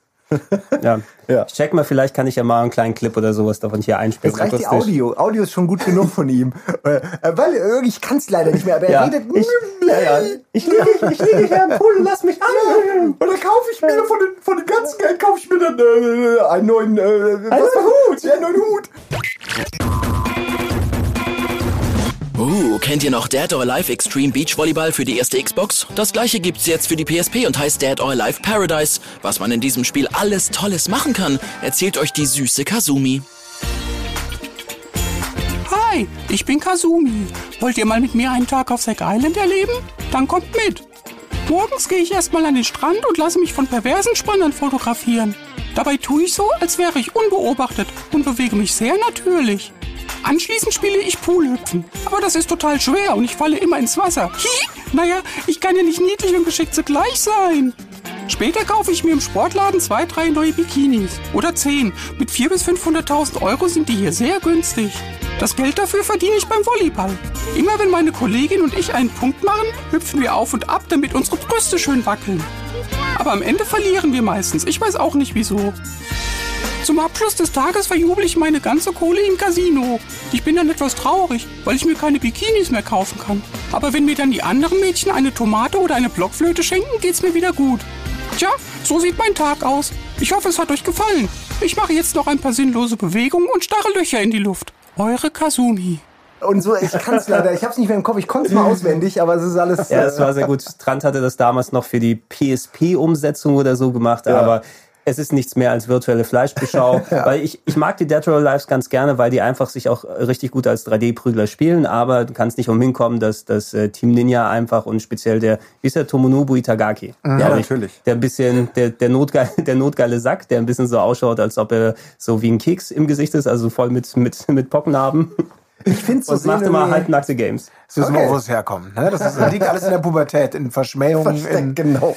Da liegt es Ey, alles es, begründet. also es, ist, es ist ganz schwierig. Vielleicht hat er die Narben von den vielen Ohrfeigen, die er von Frauen bekommen hat. ich werde mich an euch rächen. Ey, der, der, der der Typ ist aber, das ist aber auch schwierig irgendwie, weil ansonsten, der hat eben so eine ganz konkrete Philosophie, was jetzt so Spiele angeht. Wenn du sowas Hartes wie, also sch- spielerisch äh, Hartes und Schwieriges wie, wie Ninja Gaiden dann nimmst, ne, dann ist der Fokus wirklich richtig draufgelegt. Aber der ist auch eben so ein ziemlicher notgeiler Sack, der ich glaube auch für, für irgendwie so sexuelle Übergriffe sogar so, so dann äh, nicht, nicht angeklagt wurde, aber wurde beschuldigt. Dann. So, äh, dass er so in der Firma mal mit den Frauen oder so, ne? Ah, okay. Das ist natürlich schon, das hat, jetzt- gibt dem Ganzen jetzt echt einen schmierigen Ja, Touch. das nimmt den ganzen Humor aus dem Spiel, ne? Den ganzen Spaß, so, ah, Unbeschwertheit. das ist also von so einem Halbperversen, okay. So ein bisschen. Dann, dann ergibt plötzlich alles total Sinn, ne? Und die Ironie ist weg. Er läuft auch immer im Trenchcoat und mit Hut rum. Also, Oh, auf. Steht er mal alleine vor, vor Schulen mit seinem Trenchcoat. Ja, ich bin, ich bin Oh mal Gott, gespannt. oh äh, oh De- Devil's Hurt. Devil, Devil's Hurt kommt ja jetzt, ein neuer Sh- Shooter-Slasher für die Wii U, der ja komplett scheiße sein soll. Ja, der ist, ist ja schon raus ein paar Wochen, ne? ist er hier schon ja, raus? Ach, ja, dann ja, ist es ja. Amiland, wo er rauskommt. Aber Das ich habe es bisher sein, nicht gespielt. Taugt nichts wahrscheinlich. Äh, ne? ist, ist glaube ich, sehr, sehr mixed bag, wie man so sagt. Also definitiv nichts, wo man sagt, ja, ihr habt es nicht verstanden, es ist ein Mega-Hit, sondern es ist sehr, äh, einfach nicht so gut. Punkt. Lass uns mal, wenn wir Volleyball sind, es gab noch ein anderes Volleyballspiel auf der, auf der alten Xbox und es war ein Teil einer Serie, die so ein bisschen anders Sportspiele machen wollte, die, die Outlaw Games. Es gab Outlaw Volleyball, Tennis und ähm, Golf, habe ich mich aufgeschrieben. Ich weiß nicht, ob es noch mehr dann gegeben hat. Die finde ich, die, die hatten ein bisschen so diesen, ja, äh, Fun-Game, Punk-Charme irgendwie draufgeschraubt auf, auf so verschiedene Sportspielarten und äh, dadurch recht eigenständige Games gemacht, die ich teilweise sogar ganz gern gespielt habe. Aber die waren auch nicht alle von gleicher Qualität, oder? Nee, nicht das unbedingt. sehr von der, von der, äh, ich erinnere mich ganz dunkel dran. Also die Erinnerung wurde gerade geweckt, als du es gesagt hast. Und da Also ich dachte ich, der erste war gut und dann, ich weiß ja nicht mehr, was das Ich, erste glaub, war. ich glaube, den Golf habe ich am meisten gespielt noch. Und das Volleyball zumindest, auch wenn es jetzt nicht mit Beach Spikers mithalten konnte, weil das war ja so ziemlich die Referenz, was so in die damalige Zeit anging. Es war ja auch ein GameCube-exklusiver Titel, ne, wenn ich Genau. mich nicht irre. Mit Beach Spikers konnte man zumindest mit den Outlaw-Sachen nochmal ja, das spielen, was du nicht mehr so oft hattest, dann große Sportarten, aber wirklich nochmal ein bisschen verniedlich, arkadisiert, dass du auch einen anderen Zugang dann hast, wie es zum Beispiel die NFL Blitzes oder so gewesen sind, ne? wo du auch dich nicht dann mit dem kom komplexen Regelwerk ärgern willst, sondern lieber den Spaß da rausholen willst. Und dafür haben die Dinge dann ähm, gestanden. Ja, von wegen ein bisschen komplexer Golf, noch mehr Spiele äh, links 2004. Ich habe früher Golf ganz gerne gespielt, so in den ähm, 90er, Anfang der 90er oder so ist die PGA Tour Golfs oder äh, Leaderboard auf dem C64, solche Sachen habe ich gern gezockt, aber bei links hatte man mich auch längst verloren mit dem Genre.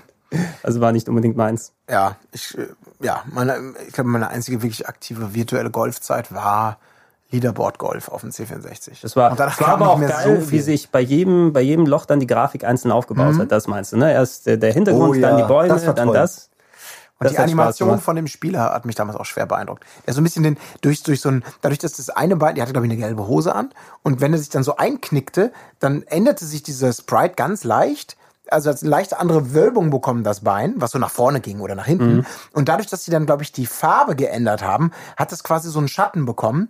Und dadurch so eine, so eine Art flüssige, geile Tiefenwirkung gehabt. Die fand ich damals super geil auf dem C64. Ich weiß, wenn ich es mir heute angucken würde, dann würde ich wahrscheinlich sagen, ach du heiliger Birnbaum. Aber damals war das wie so ein Golfer, wo der, der aus Millionen einzelnen Animationsstufen äh, zusammengesetzt wurde. Und es waren wahrscheinlich nur drei. Genau, der, der Charme und Appeal von Golfspielen ist eh immer, also mit den Jahren, es gibt noch eine Klientel, die die gerne zockt und ähm, die haben heutzutage ein bisschen auch so die typische Sequelitis, dann spiele ich jetzt ähm, Tiger Woods 2012 oder Rory McIlroy 2015 gehupft wie gesprungen. Irgendwie das eins mit dem anderen mit dem anderen austauschbar ist. Äh, und äh, zu Links zumindest weiß ich noch, das war einer der großen Titel, die auf dem PC so den Realismus nach vorne getrieben haben. Die Links äh, Serie von, ach, wie ist denn die Access oder so? Das war so ein spezieller Entwickler, Access, ähm, ah, warte Die- mal, die das sich könnte darauf- echt Access gewesen die sein. sich Die haben, darauf zwar, spezialisiert die haben. haben auch die Tex Murphy-Spiele gemacht, aber die haben, glaube ich, auch äh, ein, zwei äh, Golfspiele Genau, gemacht. Einer, einer, einer der, der typischen PC-Publisher gewesen und der 2004 war einer, der noch auf der Xbox mit erschienen ist. Tennissachen, die Topspins, die habe ich selber leider nie lang genug gespielt, aber ich weiß auch, dass es für Ja. einige Leute habe, die Topspin immer sehr gern gezockt haben. Ja. War ein gutes Multiplayer-Spiel, auf jeden Fall. Absolut. War auf einer Ebene mit, mit äh, Virtual, Tennis, Tennis. genau. Ja. Also Topspin war super. Habe ich sehr, sehr gerne gespielt. Also gerade der erste Teil war sehr arcadig noch. Ähm, und meine, meine schönsten Erinnerungen sind wirklich an Virtual, äh, Virtual Tennis 1, was, was ja sehr flach war aus heutiger Sicht, aber genau das, was es machen wollte, richtig gemacht hat. Nämlich vier Leute einfach schwitzend, fluchend, so jubelnd an, an die So Konsole Spaß. fesseln. Und das war bei Topspin auch so. Nur grafisch natürlich viel, viel toller. Und ähm, ja, aber auch die Topspin-Serie ist auch so eine Geschichte von Höhen und Tiefen. Ist ganz, ganz spannend. Wieso die ersten beiden super waren. Ich glaube, der dritte wurde dann Käse. Äh, also ich habe es irgendwann auch nicht mehr verfolgt. Und ich glaube, Topspin wird ja auch nicht mehr aktiv. Ja, ich habe auch schon seit Ewigkeiten nicht, kein, Nee, nichts ne? mehr Neues gehört über Topspin, ob da was dann gemacht wurde. Ich war zu der Xbox 1-Zeiten war es auf jeden Fall so einer der höher angesehenen Titel Genau. aus, aus dem Ja. Genre. Ja, also Microsoft hat sich schon, hat sich schon weit ausgestreckt und hat überall so äh, Qualitätsware in Genres sich geholt, äh, die die anderen auch hatten, äh, sie aber nicht. Ne? Und da Topspin definitiv war damals so die Marke. Genau. Also, Ein weiterer Titel, auch natürlich die SSX-Reihe, noch nicht auf der Xbox Oh. damals gewesen, aber Amped hat sich natürlich dann, Oh ja. dann Microsoft darum, darum gekümmert, ihr Snowboard-Downhill-Game. Es gab eine Zeit, wo es eine Menge Snowboard-Spiele gab, die alle so ein bisschen Racing und, Ja. und, und, und Tricks SSX, hatten. Sean White Ja. ne, und ähm, SSX war ja diese Over-the-Top-Reihe. von Genau, der- wo- 1080 habt ihr natürlich. 1080 war natürlich klar der Klassiker für N64. Ja. Komisch, dass da nie mehr ein Update kam. Also Ja, das- jetzt für irgendeine der Nintendo-Konsolen. das Avalanche gab es natürlich auf Genau. dem Gamecube, aber das war, es, gab, es gab den zweiten Teil, Das aber habe den, ich gar nicht äh, mitgekriegt. der, der hat mich aber, also den ersten habe ich lieber gespielt als den zweiten, weiß ich noch. Ich Aber- hatte bei, also wirklich bei 1080 hatte ich so ein tolles Gefühl für diesen Schnee, was ganz komisch ist. Seitdem habe ich das nirgendwo wieder erreicht, obwohl rein technisch müsste es ja eher möglich sein, heute guten Schnee zu, wie, ja, auch zu, von der Mhm. Physik her zu visualisieren. Aber ich hatte das Gefühl, bei 1080 war das irgendwie perfekt. Das- ähm, aber vielleicht bilde ich mir das auch ein und es ist eben Erinnerungslücken. Ja, aber ich glaube, das ist so ein bisschen genau, also dieses Gefühl hatte ich damals auch beim ersten Wave Race auf ja, dem N64. wollte ich gerade auch Ja, sagen. Ne? Das, das, das auch dann schon eine Generation später hat es nicht mehr so gut geklappt irgendwie.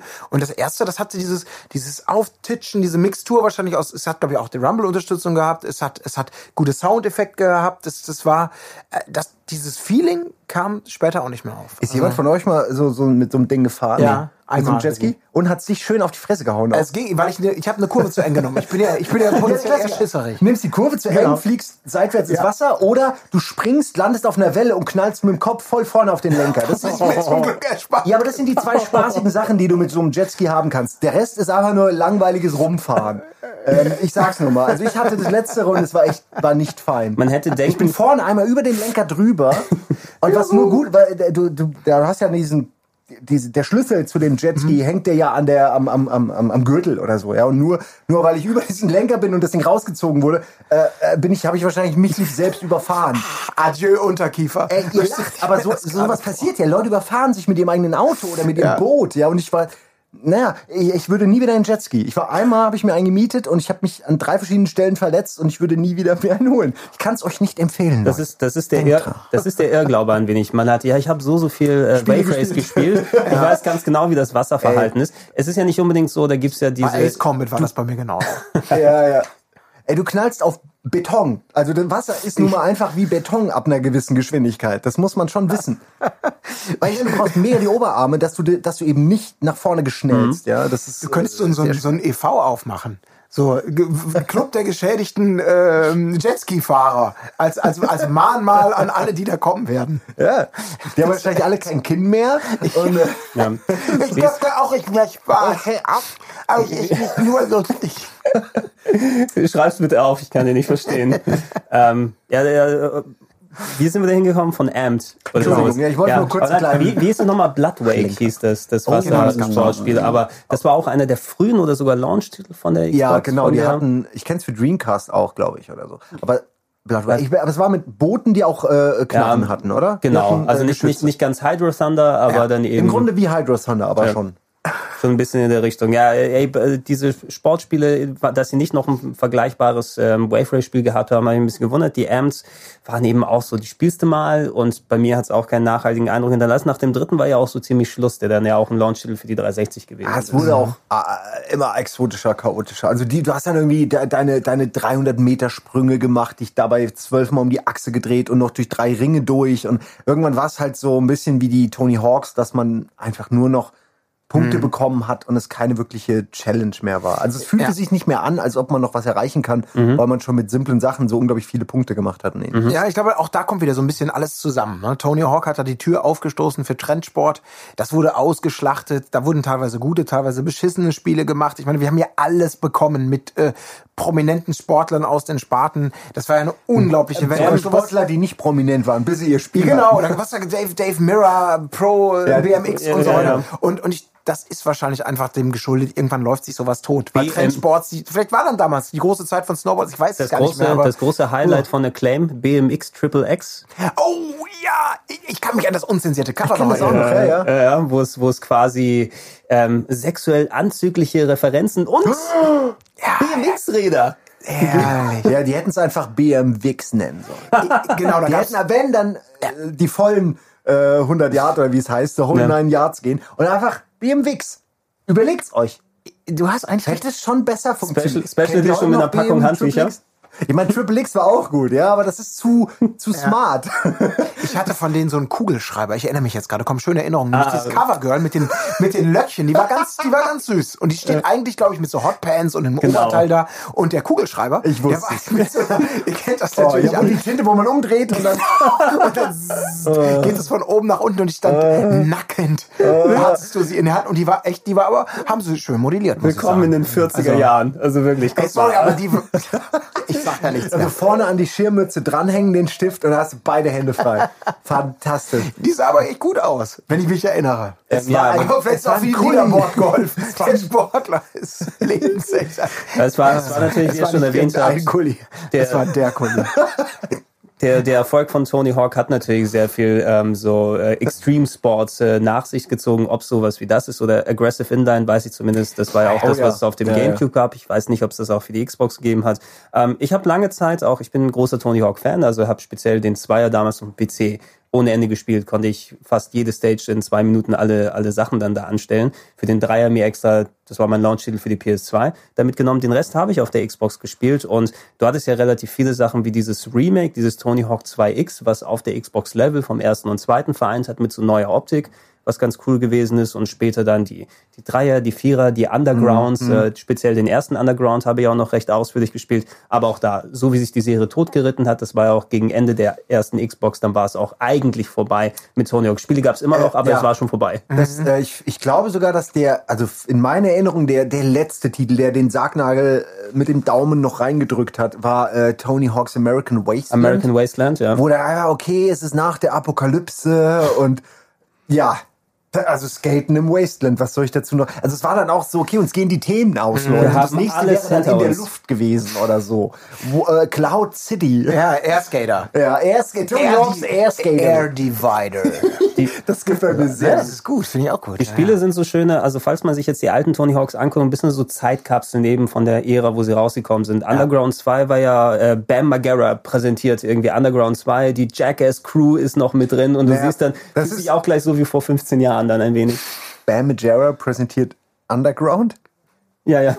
Find, bin ich der Einzige, der das irgendwie ein bisschen lustig findet im Nachhinein? Ja Gott, der ist jetzt schon eine Weile tot. Außerdem hätte er Nein, den Bam, Witz noch- nein, Ach, Bam- das ist er gar nicht. Das ist ja geil, das ist der andere Typ, der so schnell Autos fährt. Ja, ich dachte, äh, tut mir leid, Nein. für mich sind Der die oder Rotbärtige, weniger ne? austauschbar. Der, der andere, aber ich weiß nicht, wie die heißen. dann Na gut, alle. dann Aber Ber- der, der Don Vito ist tot. Der alte Kinderschänder. Ja, Moment, Don Vito, ja, aber der ist auch äh, Ben Majera, ist nicht einer von denen äh, Nee. auch vor kurzem im Auto? ja, genau, aber ich aber weiß, nicht- ich weiß nicht, Majera. nicht bei Majera selbst. So ein, war das nicht dieser rothaarige? der ja, aber ich, mit ich dem weiß nicht, wie die heißen, weil ich habe mich nie so. Okay, sorry, ich... Dann ist das mit dem Underground auch nicht so wirklich lustig. Das war auch so schon so lustig. verschämt zur Seite geguckt, was keiner kapiert Wobei, hat. Ja, ich dachte, aber jetzt versteht ihr, was Jetzt ich sagen verstehe ich, was wollte. du sagst. wenn Ja. du Glück hast in der Zeit, wo wir hier aufnehmen, bis der Podcast ausgestrahlt wird, kann er ja noch vielleicht.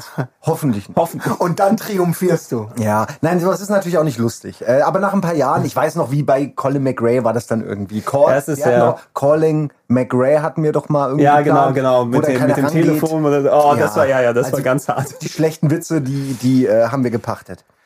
Kannst du ja nicht mehr wirklich machen, ja. Und, und in Sachen Sportspiele, neben dem ganzen Wust, den wir hatten, würde ich noch Fight Night mit reinschmeißen, was ja so die Parade Xbox, Oh ja. äh, die Ja. Xbox sag ich schon, die Parade Boxing-Serie geworden ist, was auch immer so den Anspruch hatte, ey, grafisch. Geil, geil, geil, geil, geil, weil du musstest ja im Endeffekt zwei große Figuren rendern und ein bisschen Hintergrund und da konnte die ganze Power der Xbox eben richtig ausgespielt werden. Ja, das war toll. Also auch die neueren, die, die also jetzt gibt's ja vier oder so schon. Ich Mhm. weiß gar nicht. Aber ich ähm, finde es immer noch toll zu gucken. Ich kann es immer noch nicht spielen, aber ich kenne zum Beispiel der Nils, ist, ist unerwarteterweise total der Fight Night Fan. Und wenn du gegen den spielst, der macht dich so, das ist so, du kriegst wirklich links, rechts, links, rechts, pam, dann noch den Super Combo und dann bist du schon tot. Also tot nicht, aber du weißt, also besiegt. Ähm, das, also wenn man das kann, habe ich das Gefühl, dass man da richtig, Mhm. wenn da zwei Leute mit mit identischem Skill gegeneinander antreten, ist es unglaublich packend, die Reihe. Aber es ist halt auch eine Reihe, wenn, wenn man da eben keine Ahnung von hat, hat man auch wenig Spaß. Weil Ja, die Steuerung sowas von äh, gewöhnungsbedürftig ist. Ja, Ja, ist, war das schon- war das schon beim ersten Teil, wo du irgendwie die verschiedenen Fäuste mit den Sticks gesteuert hast oder so? War das schon beim ersten Teil so? Ich weiß es gar nicht mehr, ne? Okay, das, ich glaube ja, aber ich weiß es auch nicht. Aber später war es auf jeden Fall Zumindest so, ab dass man dem dritten oder sowas, ja, das war ja auch einer der frühen Titel für die 360 gewesen, der dritte. Ah, okay. Und das war ja auch so, guck mal, grafisches Showcase. Nee, ich glaube, Mhm. ich glaube, es war vorher noch nicht so. Ich glaube, vorher hattest du noch normale Steuerung. Ich kann mich irgendwie an L und R-Buttons zum Schlagen erinnern oder so. Aber was weiß ich. Ja. Ich weiß es nicht mehr. Aber stimmt schon, Fight Night hat, hat irgendwie geschafft, kurzzeitig mal zumindest, oder für ein paar Jahre so das, das, das Boxspiel auch kommerziell wieder erfolgreich zu machen. Ne? Also ein gutes Produkt und Erfolg. Ich habe trotzdem lieber Ready to Rumble gespielt. Ähm, ich Komm, hab, das auf, schon auf, dem. Dreamcast habe ich das, das letzte Auf Mal gespielt, glaube ich. ja. Ewig her. Aber ich, hab- ich habe es ein bisschen, ich habe das, das war einer meiner äh, so Neben-Launch-Titel für den Dreamcast gewesen. Ich habe mir den Dreamcast mit Sonic Adventure gekauft und dann gerade noch mal so viel Geld über gehabt, nachdem ich mir nach einer Woche erstmal eine Memory Card leisten konnte, nachdem wieder Geld reingekommen ist von der Arbeit. Ready to Rumble gekauft. Ich habe es ein bisschen bereut, weil ich 130 Mark oder sowas für bezahlt habe. Und dann denkst du für einen Inhalt her, es war Spaß, aber es war nicht 130 Mark Nee, Spaß. das war eher 13. 13 Euro ja, Spaß. ganz genau. Ja, es war nicht so. Ja, So hätte ja. es sein sollen. Aber ja, in der Richtung gab es da auch dieses bisschen funmäßige Boxen.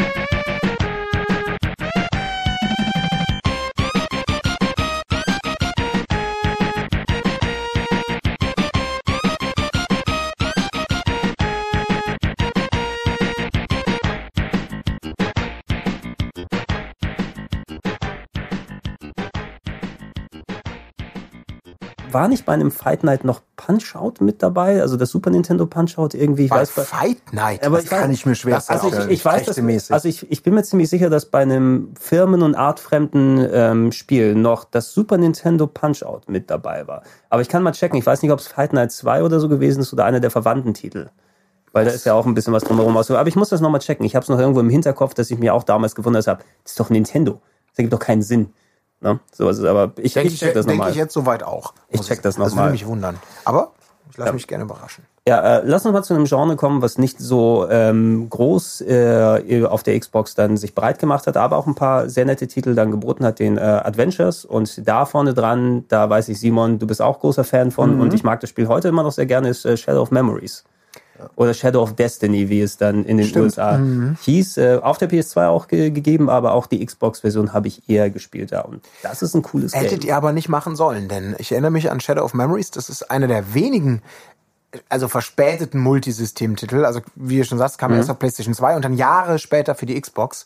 Ähm, und die Xbox-Umsetzung ist viel schlechter. Echt? Ja, grafisch haben die, wo man wirklich denkt, wie, wie, wie kann das? Hier ist mal der Weg andersrum. Die Texturen, ich erinnere mich noch dran, sind alle verwaschener, es ist alles gröber aufgelöst und ich weiß nicht aus welchen Gründen. Das kann nur irgendwelche Engine-Sachen, die vielleicht zu aufwendig waren, als dass man das Geld hätte reinstecken Ja, wollen ja, ja. in eine Neuentwicklung. Das war, das war eine richtig enttäuschende Umsetzung. Krass. Also ich weiß noch, Eike, Eike hieß er, ne? Eike Kusch. Eike, Eike Kusch, Kusch, Eike Kusch in der wunderbaren deutschen Stadt Lebensbaum. Lebensbaum. Alter. Alter. Konami at its Ein- best. Ja, wirklich. Einer- Japaner at its best. Ist aber auch, auch heute noch ein super einzigartiger Titel. Ja. Also so von wegen, Oh, ey, ja. egal welche Version ich mir anschaue, die sehen heute alle hässlich aus, ob es die PS2 oder die spätere PSP-Version ist. Aber ein Zeitreise-Adventure, wo der gute deutsche Mann Eike Kusch seinen äh, eigenen Tod aufklären muss und verhindern muss und dabei durch die Zeit reist mit äh, Anleihen an, an Goethes Faust und alles drum und dran. Sowas hast du nicht.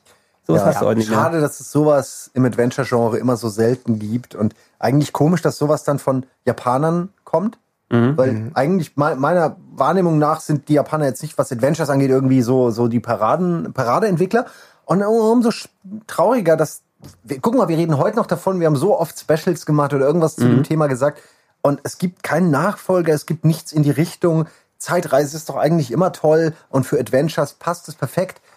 Irgendwie eine, eine, ein Rezept, was verloren gegangen ist, was bisher keiner mehr wieder Ja, es- entdeckt hat. Es ist, es ist sehr in die Nische dann eben gegangen. Du findest, es gab tatsächlich einen inoffiziellen Nachfolger zu Shadow of Memories, Nein. aber ähm, das hieß äh, Time Hollow und das war für den Nintendo, für den Nintendo DS von den gleichen Entwicklern, die Shadow of Memories gemacht haben. Das war auch so ein Zeitreise-Adventure, wo du irgendwie einen Mörder durch die Zeit gejagt hast. Mit einem Typ, der hat einen, äh, so, ein, so ein junger Schüler hat einen Stift gefunden, mit dem man Zeitlöcher malen kann. Und äh, quasi in verschiedene, also wo du dann ein Zeitportal dann in die Luft gemalt hast, konntest du in der Location dann in die Vergangenheit oder in die Zukunft hingehen. witzig. Und da hat man äh, versucht, ein, ein so Murder-Mystery aufzuklären. Gab es für den Nintendo DS vor fünf, sechs Jahren, ist aber bei weitem nicht so gut wie das Shadow of Memories. Aber äh, genau solche Teile, die landen dann eben irgendwie auf Plattformen oder außerhalb des Blickes, dass man, wenn überhaupt sowas kommt, das gar nicht mehr im Blick hat. Das Schöne ist aber, dass man gerade Shadow of Memories, ich glaube, das gibt's auch für den PC. Wenn ich nicht, Gibt's auch, ja. ich Das glaube ja, und da ist sein. es dann noch äh, super günstig mittlerweile, nehme ich an. Das kann man sich echt mal äh,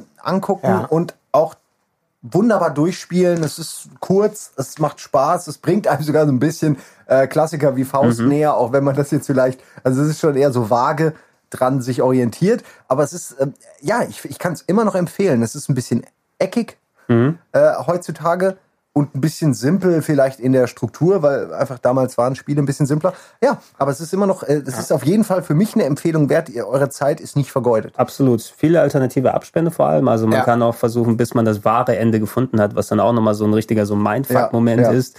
Und äh, auch, hey, ich, ich kenne wenige Spiele, die so ein bisschen so eine unruhige Grundstimmung Ja. haben. Ja, ne, wenn ich da unterwegs bin, fühle ich mich nie wohl. Das hat was Schiefes irgendwie. Das ist eine Schepp. Eine scheppe Welt. Ich kann es nicht anders. Also so, man fühlt sich halt ständig beobachtet und in Gefahr, was ja auch stimmt. Man ist ja ständig beobachtet. Genau, und man ist ständig in Gefahr. Man Also, weiß, in 14.30 Uhr werde ich sterben. Wie kann ich es verhindern? Ja. Oh shit. Ich kann mich da noch gut dran erinnern, ähm, als das erst vorgestellt wurde. Ich glaube, das war auf einer Tokyo Game Show. Ähm, und da kann ich mich erinnern, da kam der Kollege, der da war, wieder mit, mit drei Artworks, sechs Screenshots und es hieß, ey, das ist der neue Konami-Titel, äh, Fetto Wabo, äh, mach mal einen Zweiseiter draus. Und ich so, ey, gib mir mal irgendwas, was, was, ja, die, die Stadt heißt irgendwie Lebensbaum und du musst deinen eigenen Mord aufklären. Und der, die Hauptfigur heißt Eike. Und dann sitzt du Das da Infos. wie soll ich denn da raus? Was ist das denn? Gibt's da Action? Nee, wahrscheinlich nicht, weiß man aber nicht so genau. Ah. Und dann rufst du bei Konami an, könnt ihr mir mal irgendwie ein bisschen, ja, das wird eher so Adventure, aber mehr wollen wir dazu nicht sagen. Und dann denkst du, wie soll ich mir denn daraus zwei Seiten stricken? Und es, es, hat, es war einer meiner schlimmsten Artikel. Äh, Ich möchte ihn gerne heute noch mal lesen, äh, weil ich nicht mehr weiß, ob irgendwas von dem, was ich da orakelt habe und in ausschweifenden, adjektiv gespickten Sätzen, um auf die Länge zu kommen, ob das irgendwas mit der Realität zu tun Das hat. ist übrigens immer das, was mich äh, beim Lesen von Games Magazinen genervt hat, dass, dass, es, dass man später immer gemerkt hat, okay, die hatten keine Ahnung von diesem Spiel. Weil es war ja nicht drei, drei äh, Monate später kam das Spiel raus oder man hat eine richtige Preview gehabt und hat gemerkt, okay, das alles dumm Gelaber. Was ja nicht dein, deine Schuld ist in dem Fall, sondern das war halt so, ja. Aber es ist eigentlich echt bescheuert. Ähm, Ja, man manchmal, manchmal, verliert das Vertrauen ja, dann ja. in das in das Magazin so, weil ich meine klar, was will man machen mit Ja. wenig Infos, musst du halt schwafeln und dann erfindest du hier und da auch mal irgendwas, wo du denkst, das wird schon in die Richtung gehen und dann ist komplett falsch. Ja. Naja. Eine Uhr wird eine Rolle spielen. Ja, Uhr. wird der aber. Chronograph. Ist aber gut, eine könnte- Uhr spielt eine Rolle tatsächlich. Mach was draus, ein Absatz, okay. Irgendwas mit Uhren. Uhren. Uhren, was die wenigsten wissen, wurden im sonst. Äh, immerhin, äh, wenn, dann hast du Glück, aber es gibt ja auch einen Uhrmacher, wo man dann im Spiel, glaube ich, hingehen kann. Ne? Also Ja, hat das auch alles, alles Ein inhaltlich relevant. Zeitreisespiel ohne Uhrenbezug, das äh, geht nicht. Shadow of Memories selber ähm, als, als eigenständiger Titel hat gut funktioniert, auch wenn es eigentlich eher ein PS2-Titel und PC-Titel vorher gewesen ist. Ähm, Baphomets Fluch 3, habe ich hier noch draufstehen, war auch Multiplattform, wenn ich mich nicht irre, und für mich eine relative Enttäuschung zu der Zeit gewesen, weil den ersten und Zweier habe ich gerne gespielt, der dritte war auf einmal voll mit Kistenschieberätseln und äh, Sokoban habe ich jetzt nicht unbedingt erwartet. Ich habe es gar nicht mehr gespielt. Ich habe es auch nicht gespielt, muss ich zugeben. Ja, ich habe es ein, Also, bisschen- ich hab's ein bisschen gezockt und ich glaube auch, äh, der, der Charles Cecil, der Baphomets Fluchmacher, war ja auch hier bei uns dann öfters mal und wir haben uns jetzt nicht konkret über den Dreier unterhalten, aber der meinte auch, hey, jetzt wo sie den, den äh, aktuellsten Teil, den fünften insgesamt dann gemacht haben, als Download-Episoden geben, der ist ein bisschen so Return to Form, weil er mit dem dritten und dem vierten auch nicht ganz das erfüllt hat, was er sich eigentlich dann vorgenommen hatte. Mit In Cold Blood hat er sich das aber erfüllt. Hast du ihn das auch gefragt? In Cold Blood, Dieser PlayStation 2 Gurkentitel. War das auch von ihm? Ja, Mix aus Resident Evil und, und, und, und also das Spiel sagt mir doch, ich wusste aber Ja, nicht, dass es von ja. denen ist. Ja, ja, Charles Cecil versucht Action und alle dachten, oh, das ist ja erstmal eine Meldung wert. Und das war einfach, das war nicht so gut. Es war eigentlich totale Scheiße, das will ich nicht sagen, aber auch so, eine, so ein Titel, den kaum mehr jemand auf dem Schirm hat. Das stimmt, Vielleicht ja. zu Recht, Ich vielleicht. weiß noch, als damals der dritte Baphomets rauskam oder ungefähr in der Zeit, habe ich ähm, Runaway gerne gespielt. Das war so ein ähnliches, es war so ein Mhm. Es Adventure, so was die, aus dem Nichts kam. das, und das von den ganz cool. Spaniern meinst du, ne? Mit der Ja, Comic-Grafik. Genau. Der Ja. Traum der Schildkröte. Dream of the Turtle. Ja. Das war der zweite, glaube ich, sogar schon, ne? Dream of Oh, the hast recht, das war der zweite. Aber ich meine generell den aber ich ersten. ich hab's auch gespielt, der, ja, genau. der Schildkröte war der, der zweite. So, das stimmt, Der, der hatte so einen ziemlichen Baphomets Fluch-Vibe. Total. einfach, ne? Es ist eindeutig inspiriert vom Baphomets Fluch, aber eben noch mit so dem guten LucasArts-Humor. Äh, Also Baphomets Fluch hatte ja wenig Humor und Mhm. viel Fakten. Und das war so ein, finde ich, ein guter Mix. Für mich war das der dritte Teil.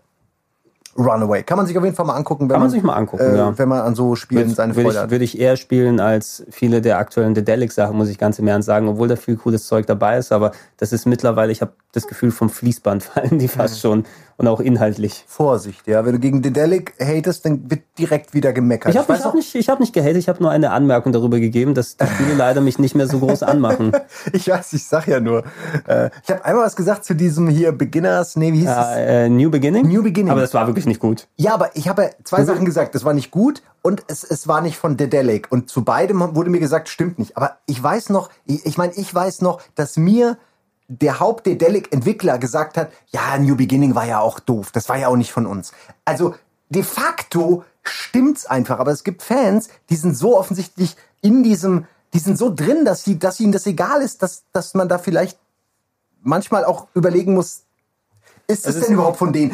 Die können doch gar nicht 20.000 Titel am Tag machen. Wie, soll das denn funktionieren? Du kannst keine 10 Spiele innerhalb von einem Jahr rausbringen. Was soll denn der Delic Hate jetzt hier? Nein, das ist doch kein Hate. Ich mag den Deck total. Ich fand nur New Beginning war so der Versuch, irgendwie seriös zu werden und es war zum Ja, Glück bist- nicht von Erfolg Bist du, nicht, bist du nicht als Stimme in New Beginning drin oder war das nur Äh, Uke? ich habe da, ja, Uke, Budi und ich haben da Stimmen. Ja, Ja, aber das heißt genau. ja nicht, deswegen muss ich das ja nicht feiern. Ja, genau. Nee, absolut nicht. Also es soll auch nicht. Also es soll auch nicht heißen, dass äh, eben wir Dedelic jetzt hier und so weiter abhaten. Nee, aber ach, ich mein, ein Spiel, was uns nicht genau, gefallen man, hat. man muss man muss ja sagen, Dedelic publisht sehr viel und die sind auch immer sehr kurz vor knapp mit den Spielen, die sie publishen. Das ist immer die Existenz der Firma dann weiter und wir wünschen denen natürlich alles Gute. Natürlich. Trotzdem kann man da auch anmerken, wenn sie mal sich ein Spiel einkaufen, was nicht dem Ganzen spricht. Randall's Monday habe ich vor einiger Zeit gespielt. Das kommt von irgendwelchen Spaniern, was sie publishen und das ist nix. Na, von den Rätseln her nichts. Das ist so der Humor, wo du das Gefühl hast, das sind Leute, die mal ein, äh, ein lustiges Taschenbuch gelesen haben, aber nicht wissen, warum es lustig war, versuchen dann so Witze und Referenzen nach Family Guy Art zu machen. Und solche Sachen, da gehört der New Beginning dazu und viele von den aktuellen Sachen machen mich persönlich einfach nicht mehr an. Was kann ich, wie wir drauf gekommen sind, von wegen Baphomets Fluch. dann auch. Äh, Fahrenheit habe ich hier noch draufstehen. Und Ey. ja, ja, du, äh, du hast es durchgespielt jetzt nochmal, ne? Tausendmal schon. Ja. Also auf Ich dem hab's Sender meine ich jetzt auch Ja, ja, speziell, ja, auch. vor kurzem.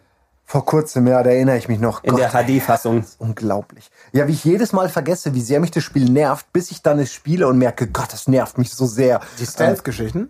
Nee, also Estelle, es, es gibt ein paar Sachen, die sind einfach schwer zu raffen, wo du lang musst. Es gibt als diese Flashbacks als Kind, wo man stealthy sein muss, habe ich gehasst.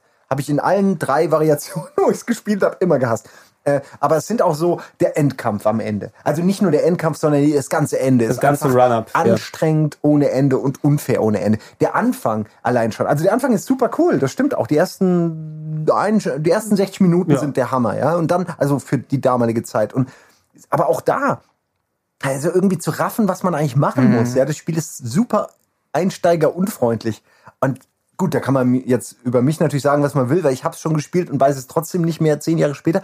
Aber ähm, ich weiß, dass ich immer dieselben Probleme hatte bei dem Spiel, jedes Mal, wenn ich es gespielt habe. Es war knackschwer, teilweise unfair, teilweise unglaublich dumm, eine unverständliche Story. Aber trotzdem hat's mir Spaß gemacht. Es ist ganz komisch. Es Es, macht mir so, es macht mir trotzdem Spaß. Aber ich mag's eigentlich nicht, wenn ich die einzelnen Elemente vor mir sehe. Aber ich habe es dreimal durchgespielt. Es geht über zehn Stunden. Irgendwas muss dran sein. Man, man ist ja speziell heute auch nochmal, man, man beäugt das ein bisschen kritischer, weil man schon mehr Spiele gespielt hat seitdem. Und es hat damals mich auch geflasht, als es rauskam. Es war so ein überraschender Titel. Und du hast erwähnt, der Anfang finde ich immer noch eines der besten so Spiele-Intros, so die erste halbe bis eine Stunde mit dem, dem Mord auf der Toilette und Ah, allem wechselnde Charaktere. wechselnde Charaktere, da das Prinzip mit dem Sanity-Meter oder sowas, der hoch und runter geht, aber dann merkst du schon, David Cage und die anderen, die wussten nicht, wo kommen wir am Ende dahin, da wurde es auf einmal Matrix und es ist ein Adventure, also lass uns Quicktime-Gameplay ran und es war dann einfach fünf Minuten lange Sequenzen, wo du in dem Büro sitzt und Stühle über dich rüberfliegen und du darfst Ja. nichts verpassen, ansonsten Es gab auch einfach zu viele Matrix-Anleihen, die einfach nicht gut umgesetzt Mhm. waren. Nee, Also ich möchte jetzt nicht gegen das Spiel haten, aber ich meine, es ist ja schon ein interessantes Spiel und man kann es auch spielen, aber die wenigsten werden von vorne bis hinten Spaß haben, weil das wirklich auch Momente hat, wo du einfach ins Pad beißen möchtest äh, und das Spiel wegwerfen möchtest, Ja. weil es einfach dich beleidigt. Ja, in seiner ja. Gamer-Ehre. Es ist, es ist irgendwie Fahrenheit ist äh, mehr als die Summe seiner Teile, kann man vielleicht so sagen. dem Fall, ne? Weil diese Teile, das ist äh, ein bisschen wie, wie bei Conker ja meiner Meinung nach auch. Das sind so Spiele, die zu Recht in den Kanon eingegangen sind, der außergewöhnlichen, ungewöhnlichen Spiele, äh, die Karrieren begonnen haben oder vielleicht auch teilweise beendet haben. Ähm, und äh, aber wenn man das jetzt runterbricht und einfach jemandem sagt, spiel das mal, weil das ein gutes Spiel ist, dann wäre das wahrscheinlich eine schlechte Empfehlung, weil da so viel Sperrigkeit drin Ja. ist, so viel Handwerkliches, was einfach nicht gut gealtert ist und was, wo man vielleicht früher eine andere Toleranz für hatte oder weil du noch nicht so viele Vergleichswerte hat, hat es die Dinge besser gemacht. Es ist haben. so ein- ich weiß es nicht. Es ist so ein perfektes Spiel, wo man als Let's Play zuguckt. Ne? Also Ja. wenn man die Sachen dann bei dir anguckt, wie du es geguckt hast. Man selbst hat keine Zeit drauf zu achten, was da passiert, weil man mit den Quicktime-Events beschäftigt oder das Abfacken drüber. Aber beim Zuschauen hast du einfach viel mehr äh, Aufmerksamkeit, die du Mhm. dem Ganzen widmen kannst und die Details, die du dir angucken kannst. Ja, ich meine, allein, dass sie endlos lange Gespräche mit dir führen, die Story erklären, während irgendwelche Cutscenes noch, also irgendwelche, irgendwelche QTEs laufen. Ja. À la Simon Says, wo man irgendwie so Farben nachdrücken muss und dann, also ich weiß noch, dass es eine Flucht gab vor der Polizei, die war so nervig, wo du dich an einen Helikopter hängst, Ans dann springst Dach du auf eine Brücke ja, und dann rennst du am Dach entlang und ah, was, was habe ich da geflucht? Ja, weil es stellenweise keine klare, also bei Dragon, äh, nee, hier bei Dragon Slayer oder Mhm. so, da gibt's immerhin eine Anzeige, die dir sagt, glaube ich zumindest, eine den Neu- Anzeige, jetzt musst du drücken. Genau, bei den neueren siehst du, da blinkt irgendwas auf dem Bild. Irgendwas. Das Ja. gibt's bei Fahrenheit nicht. Es wird einfach, es gibt so komische Blink, es gibt Sachen, die dir anzeigen, jetzt musst du eigentlich was machen, aber die führen einen eher in die Irre. Also es ist manchmal, äh, musst du selbst drauf kommen, dass du was machen musst und manchmal wird dir was angezeigt. Also ich bin, ich weiß nicht, ich bin kein Freund mehr. Aber ich bin zufrieden mit dem Spiel. Ich bin froh, dass ich es durchgespielt habe. Ich bin froh, dass wir es einmal als Let's Play hatten, weil das Ja. war ein Riesenspaß. Aber es hat mich auch echt an die lustig. Grenzen der Vernunft gebracht. Sehr lustig zuzuschauen. Ach, schön, ja. Da mu- muss man Alter. sagen, die, die Euro-Version hieß natürlich Fahrenheit. In den USA hieß es Indigo Prophecy und war um der Sexszenen bereinigt. Weil die Amis Mhm. dürfen ja nicht. Aber Fahrenheit ist auch der geilere Titel, oder? Ja, ist Ich auch. Indigo Fahrenheit Prophecy super. klingt wie so ein PC-Spiel, ja. das in Fankreisen gehypt wird, was aber kein Schwein gekauft hat. Also Genau. Fahrenheit äh, zeigt die Qualität der ersten Hälfte. Indigo Prophecy hört sich wie die, der Rest des Spiels Ey, das an. hast du selber entdeckt. Genau so ist es. Exakt so ist es. Wirklich. Als hätten sie wirklich zwei Spiele gemacht und zwei Titel sich ausgedacht. So, so, weil gegen Ende dieses Indigo Prophecy, wo es dann um Prophezeiungen geht und irgendwelche Aliens oder Ja. ich weiß es gar nicht mehr. Oh, es auf ging ja nicht nur um 51. Aliens, es ging auch noch um irgendwelche äh, äh, äh, alten Inkas oder was weiß ich. Und, und es ist völliger. Welche Filme können wir alle da reinquetschen und dann alle schön aus daraus so eine schöne Presswurst gemacht. So eine Teewurst. Hallo, ich bin David Cage. Das ist ein Crash-Test-Dame. Ich erkläre dir, wie man dieses Spiel spielt. Nimm den Controller hasst, in die Hand. Also Uke hasst David Cage aufgrund dieses äh, Intros. Er meinte, so ein selbstgerechter Egomane, der sich selbst in sein Spiel einbaut, der kann gar nichts. Der, also es ist wie gesagt nicht meine Meinung. Ich finde, ich mag David Cage und ich liebe Heavy Rain und ich mag, dass er das versucht. Ich mag die Mhm. filmische Herangehensweise von ihm. Aber er ist schon auch so ein kleiner Ego-Sau. Ne? Ja. Aber Mhm. mein Gott, ich habe nichts dagegen. Ich finde, man braucht ein bisschen Egos bei Entwicklern, ähm, damit man die auch gut vermarkten kann. Also äh, irgendwie, ich möchte, dass die Klar. auch einen Ja, Charakter sowas willst du ja auch haben, solche, solche Titel. Ne? Und- Und du brauchst Leute, die, die schon, sagen, ja. ich lote das aus, die solche Genau. Segmente, und das ist ja auch Wenn cool. es dann nicht klappt, kann ich auch mitleben. Aber immerhin hat's mal jemand gemacht. Und, und egal was ist, ich werde jeden David Cage-Titel spielen. Ich habe Heavy Rain gespielt, Ja. ich habe Beyond the Souls gespielt. Ich freue mich, ich freue mich auf Detroit äh, Become Human, glaube ich. Detroit heißt, ne? wird geil. Ja. Aber Beyond fand ich war bisher, also finde ich bisher der schlechteste von all seinen Teilen. Schlechter als Fahrenheit. Der hat, äh, Beyond hat auch eh, also viel weggelassen, was aus Heavy Rain was Besonderes gemacht hat. Mhm. Diese spezielle Art von, von Druck, der, der lastet einfach nicht auf der Story. Ja, es gibt irgendwie bei Beyond gar keine wirklichen Gefahr, habe ich das Gefühl. Man Kann ja auch nicht, weil die Geschichte ja dann weitergehen muss. Also Charakter, dem Charakter kann per se nichts passieren. Aber egal. Ähm, das, das, für das hier Adventure-mäßig gab es maximal noch ein paar Umsetzungen vom PC wie Still Life und Siberia, aber das sind Sachen, ich glaube, die sollte man auch eher besprechen, wenn man sich mal dem PC Adventures in Ruhe widmet. Ähm, Horror, großer Fan, bin ich eher allgemein immer von Spielen, von Filmen, allem drum und dran. Auf der Xbox selbst eine gute Mischung aus, naja, in Anführungsstrichen gute Mischung. Nicht, jeder Teil war gut, aber es gab Umsetzungen von anderen Konsolen wie die Silent Hills. Da, warum auch immer, nur der zweite und der vierte, nicht der dritte, dafür rausgekommen. Oh, jetzt ruft mich Michael Reinke an. Äh, Dass Ja. sie auch nicht er- wissen, wenn wir hier was aufnehmen. Das ist unglaublich. Äh, Ich muss das gerade mal ablehnen. Entschuldigung. Ja, ich wollte gerade auf meinem Handy gucken, weil ich habe verschiedene Titel gefunden ähm, mit, mit äh, Genau, check, check zu, zu äh, Silent Hill. Das wollte ich sagen. Weil es gibt ganz viele äh, Silent Hill 2s. Und ich wollte dich fragen, Gregor, Ja. Ob du weißt, was da der Unterschied ist. Also Äh, ähm, Moment, ich kann, ich, gerade. ich kann gerne mal die Schnellfassung oder sowas geben. Ähm, Silent Hill 2 ursprünglich rausgekommen auf der PS2 in der sehr guten Grundfassung, wie sie funktioniert hat. Diese Version wurde später auf die ähm, Xbox umgesetzt und hat ein Bonuskapitel bekommen. Das hieß, wie hieß es denn? Silent Hill 2 Restless Dreams oder so? Ich weiß nicht mehr, aber es gab Genau. so, Ja. es gab so ein halbstündiges bis einstündiges Bonuskapitel, wo du Maria, Ah, genau. den, den Nebencharakter gespielt hast. Oder weißt du noch, wie, der, wie das hieß? War es Restless Dreams? Na, es gibt Restless oder Dreams. Born, born, born, nee, Born from a Wish. So hieß Das es. kann sein, ja. Das gibt's Ja. auch. So, und Restless Dreams, glaube ich, war die insgesamt Xbox-Fassung, haben sie so genannt, weil da dieses Born from a Dream irgendwie mit dabei war. Das zeigt, was mit dem Charakter Maria passiert ist, bevor sie auf äh, James äh, Sunderland getroffen ist innerhalb des Spieles. Eine schöne Bonus-Episode, die nochmal das alles mal ein bisschen aufflattert. Ähm, die Variante, äh, zumindest in der Urfassung, wurde auch auf dem PC umgesetzt, äh, also dass man die Classic-Version auf dem PC spielen kann. Da bin ich mir jetzt nicht ganz sicher, ob die Bonus-Episode bei ist oder nicht. Was man meiden sollte, ist das äh, PS3 und Xbox 360 Remaster, weil das wurde A nicht äh, offiziell von den Originalentwicklern abgesegnet. Die Versionen, die benutzt wurden zum Umsetzen, waren irgendwie alte Betas, die nicht richtig funktioniert haben. Es wurden lauter Texturen und Sounds ausgetauscht und grafische Effekte weggemacht, 16 zu 9, wo du kein 16 zu 9 hingehört. Und es ist wirklich so ein bisschen, als wenn man irgendwelche guten alten Schwarz-Weiß-Filmklassiker nimmt und da einfach mit einem Wachsmalstift draufmalt. Was Also haben Sie sich dabei gedacht? Wirklich, was hat sich Konami dabei gedacht? Also ich, ich weiß es nicht. Wie kann man so eine Scheiße raushauen? Also in Relation zur Erwartungshaltung, in Relation zu den Möglichkeiten. Oh, das hat mich richtig, richtig gehend aggressiv gemacht.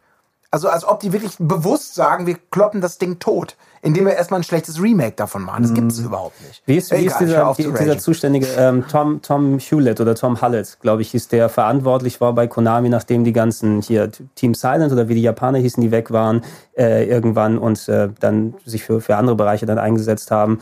Die sind ja im Westen entstanden, dann so Sequels, wie du dann Silent Hill Origins hattest oder Climax. Äh, Homecoming, äh, was dann von, ich weiß nicht mehr, von dem einen spanischen Team, glaube ich, gewesen ist, oder Double Helix hat Homecoming gemacht die dann später die, die Killer Instinct Updates gemacht haben. Und dieser Tom, Tom Hullett äh, von Konami war eben so äh, als, als so Hauptverantwortlicher dafür, der hat sich so ein bisschen drum gekümmert und er dachte, oh, tun wir den Leuten mal was Gutes, lass uns dieses Remaster machen.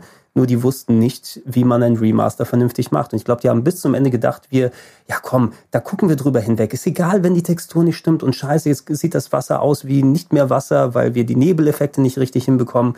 Und am Ende kommt eben etwas raus, was von Titeln, die gerade so eine Criterion Edition verdient hätten, also so wie die, äh, wie die Firma, die so Filme, Filmklassiker neu aufbereitet, dass die wirklich die, das Beste nochmal da rausholen, die haben einfach wirklich dann verhackstückt, diese guten Sachen mit der Neuauflage. Man sollte die meiden, so gut es geht, weil es überhaupt nichts mit dem Original mehr zu tun hat. Deshalb, Einfach nur die Xbox-Version kann man sehr gerne spielen vom Zweier. Der Vierer war ja allgemein nicht ganz so gut gewesen. Ich finde es schade, dass vom Dreier keine Xbox-Fassung gab, weil da ist man eben darauf angewiesen, dann auch die PC-Fassung zu spielen oder die alte. Äh, die alte auf dem PS2-Fassung, ja. dass man die dann dementsprechend spielt. Visuell Fand sind ich es auch echt gut. Top Äh, Games. der dritte wird ja gern gehatet, weil er irgendwie zu Mainstream war. Ich fand den super. Mir Also hat ich, richtig ich, Spaß ich, gemacht. möchte, ich bin jemand, der immer wieder eine Lanze für den dritten bricht, weil Ja. meiner Meinung nach, und ich will jetzt nicht auf die, mir geht es nicht um die Story. Ich weiß, dass, dass viele gerade beim zweiten auch zu Recht diese Story, diese extrem ungewöhnliche Mhm. Geschichte damals auch lieben und ich fand es auch super. Aber der dritte hat meiner Meinung nach spielerisch der Serie den, den besten besten äh, Pfiff gegeben. Da kamen Steuerungselemente dazu, da kam äh, eine gewisse Dynamik rein, das hat grafisch haben die da richtig an der Schraube gedreht, gerade die Gesichtstexturen. Also rein spielerisch gesehen, finde ich, ist der dritte Teil tatsächlich der beste. Du zeigst ja heute noch dann von dem Detektiv das Gesicht, wenn es heißt, guck mal, was die PS2 2004 schon konnte. das war Wahnsinn, krass, das, sah so war gut. klasse aus. Ja. Und das sieht auch heute noch gut aus. Und äh, ich habe ja irgendwann noch mal den ersten gespielt und Mhm. dachte erst, Halleluja, was ist das für eine Steuerung? Wie bin ich da jemals reingekommen? Man kommt irgendwann rein. hab Aber der dritte hatte dann so Sidesteps und solche Geschichten und war vielleicht ein bisschen actionreich, aber der war immer noch scary as hell. Der hatte ein paar super Elemente. Also wenn man auf Atmosphäre und Grusel steht, hat der dritte, äh, meiner Meinung nach steht er in dem zweiten in nichts nach. Der zweite war halt eine Ja. geile Story und aber letztendlich eigentlich ein, ich sag jetzt mal für damalige Verhältnisse, ein HD-Update des erstens. Der, des ersten Teils hat eigentlich nicht viel Neues gebracht. Würde, oder? würde ich nicht ganz so beipflichten. Also ich habe den ersten tatsächlich äh, Spielerisch vor, gesehen, meine ich vor äh, knapp Ja, spielerisch würde ich dir aber auch zustimmen. Also inhaltlich war es zum Glück eine Weiterentwicklung, Ja. aber spielerisch Ja, eigentlich dasselbe. spielerisch an sich, klar, was jetzt so Steuerung und wie Rätsel aufgebaut sind und so weiter, auch inklusive dieser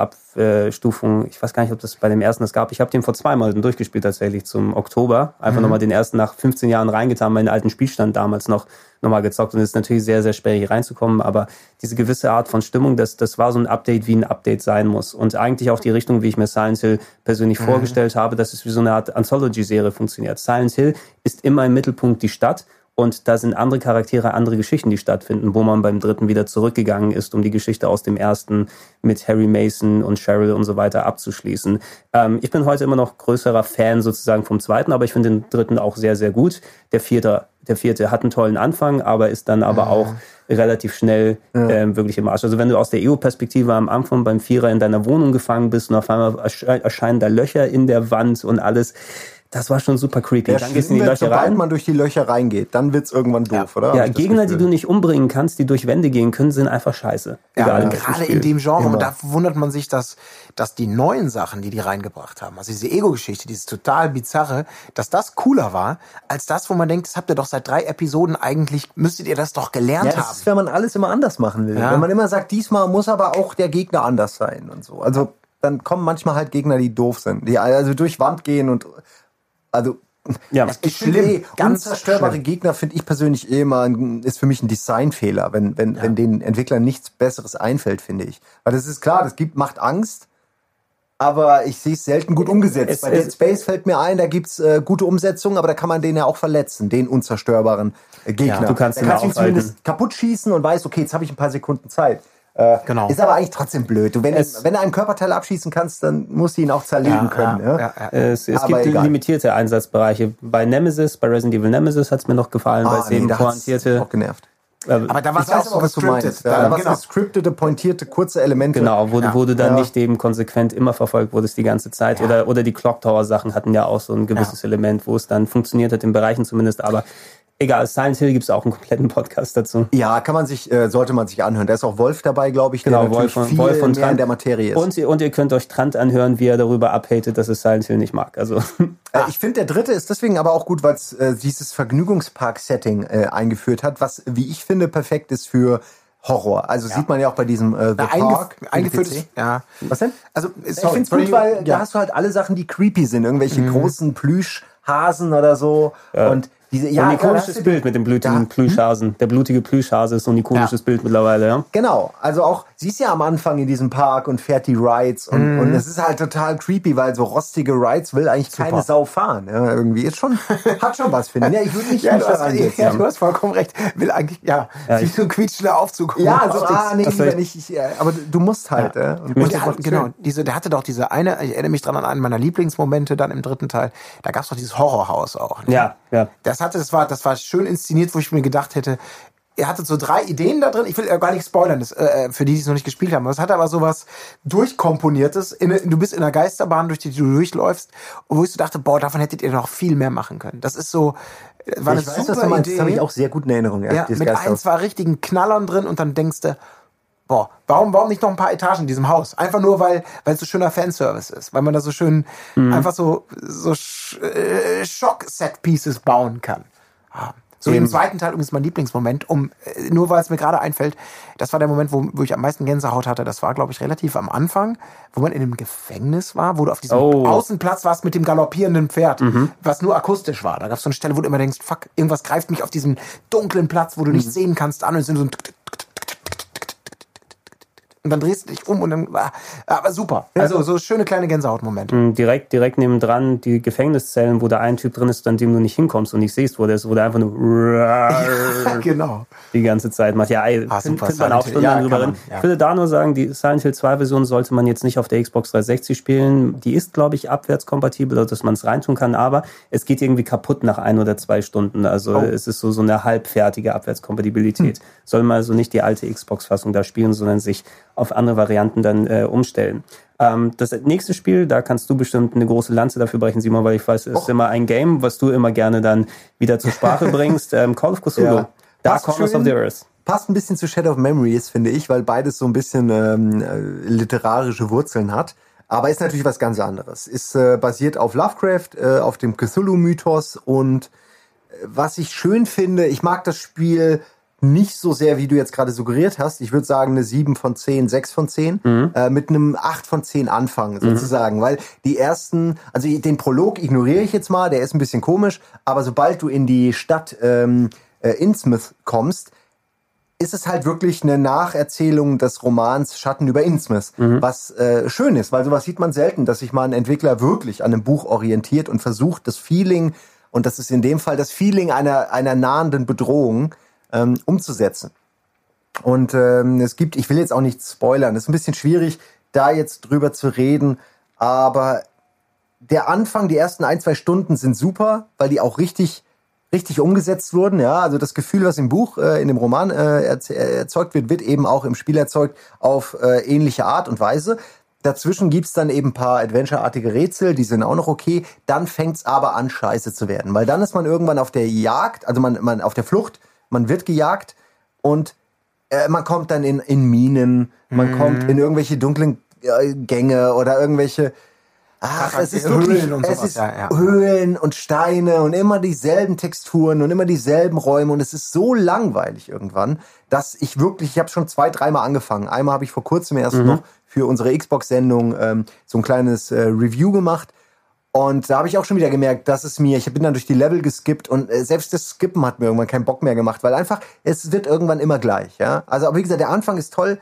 Ich kann es nicht wirklich empfehlen als ganzes Spiel. Aber wer das für zwei Euro kauft, weil er gerne irgendwie so eine Sammlung hat und äh, die erste Stunde spielt, wird nicht enttäuscht sein. Ja. Aber äh, der, keiner von euch wird es durchspielen, behaupte ich, weil es einfach irgendwann zu langweilig wird. Und der Ego-Shooter-Part ist auch der schwächste Part des Spiels. Ja.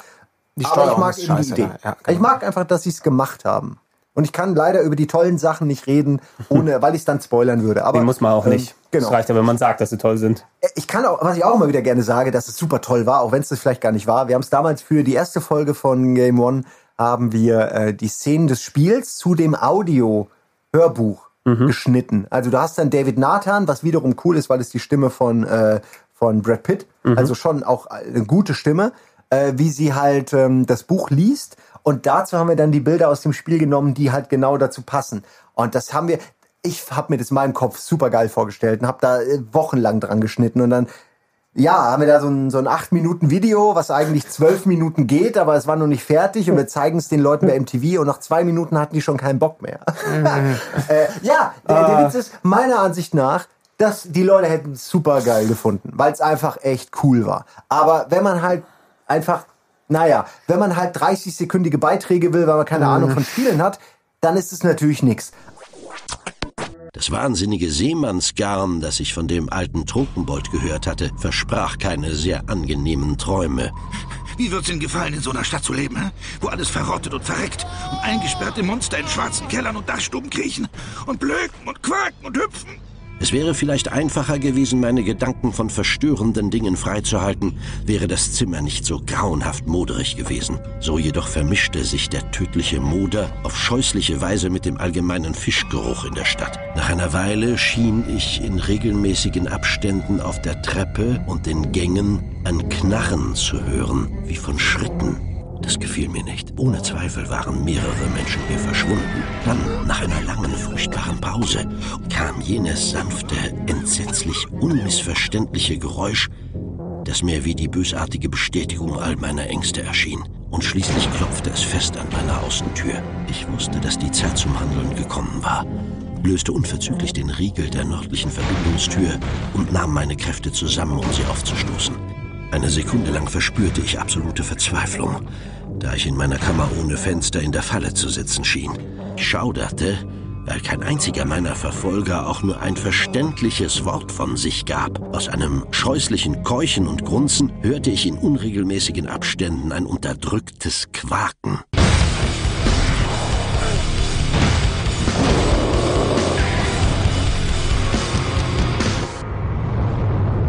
Also ich sag mal so, nach zwei Jahren Game One hätten wir es machen können. Da hatten wir uns das dann Das stimmt, ja. Du aber hättest hat ja keine auch, Sau mehr du interessiert. hättest ja aussparen können, aber das ist ja eh noch was anderes. Vielleicht machen wir, wenn ich eh euch mal zusammentrommel zum äh, Game One Podcast oder so, ne, dass wir einmal nochmal die Sachen Revue passieren lassen, wie ultra anders da zu Beginn alles gewesen ist, als Ja, das, was wir ja, später ja. machen konnten.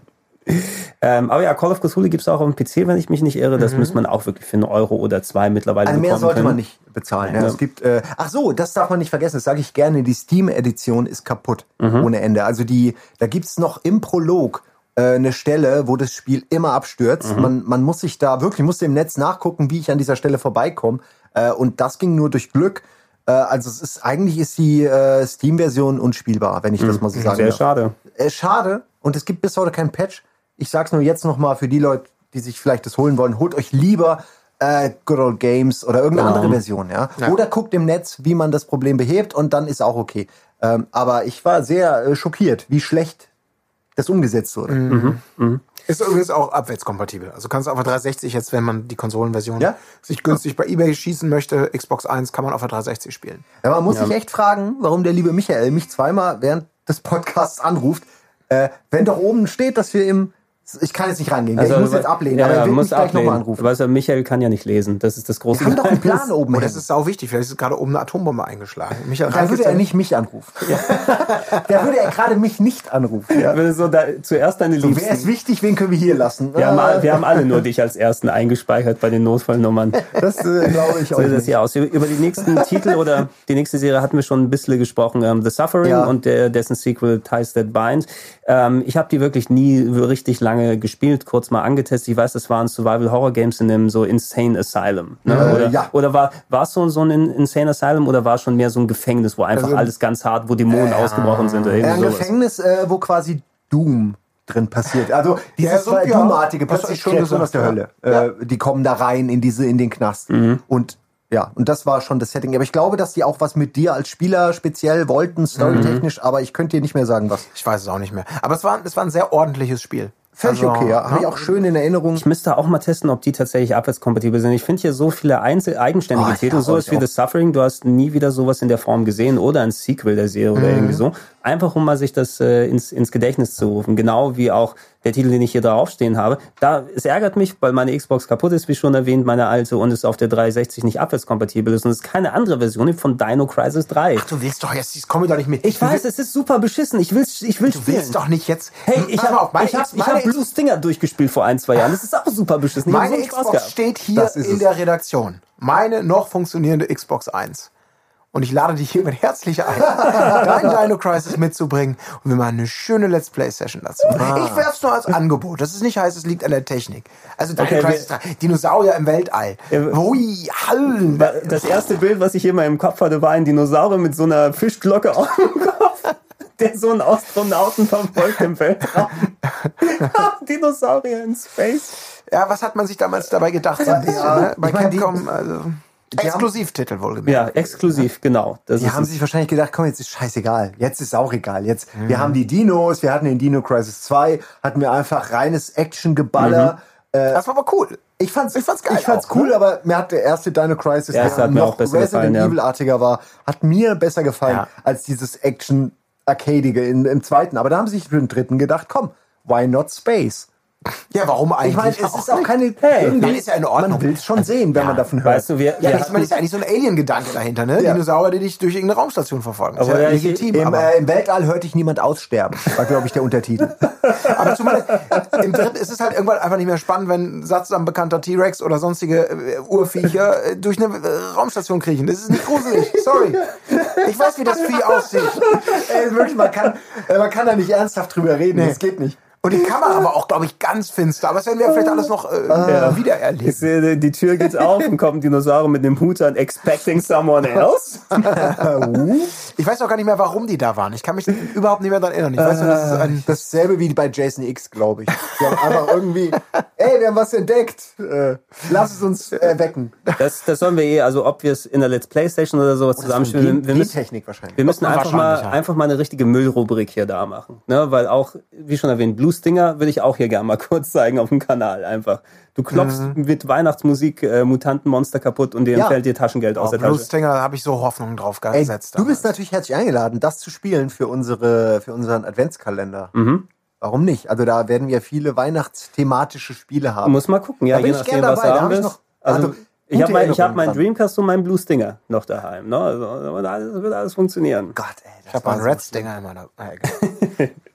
Ey, ich weiß noch, ich habe sogar damals Carrier, dieses auch Resident Evil gekauft. Äh, ich habe es nie gespielt. Ich habe für 110 Mark, Euro, nee, es müssen Mark gewesen sein, in, in Japan gekauft. Und dann irgendwie, weiß ich auch nicht, obwohl ich sowas spielen wollte, habe ich es immer nur daheim rumliegen gehabt. Jetzt habe ich es vor einer Weile, als ich meine mein Dreamcast mal wieder aufgebaut habe, habe ich es tatsächlich Ja. gespielt. Äh, Ich auch. zwei Stunden lang, immerhin. Ich auch ne? tatsächlich. Auch ungefähr so, nachdem ich, das war tatsächlich vor zwei, drei Jahren, wo ich dann alte Sachen nachgeholt habe. Da habe ich Blue Stinger gespielt, da habe ich äh, D2, also D2 auf dem Dreamcast durchgespielt. Äh, und ich hatte auch Carrier da noch rumliegen, auch die ganzen Jahre einfach gekauft, auch so zwei, drei Stunden. Aber da habe ich schon gemerkt, ich Ja. will das nicht länger als zwei, drei Stunden auch spielen. aber nicht so, war damals schon nicht so gut Nee. und ist entsprechend auch nicht. Aber man hat es halt gekauft, Ja.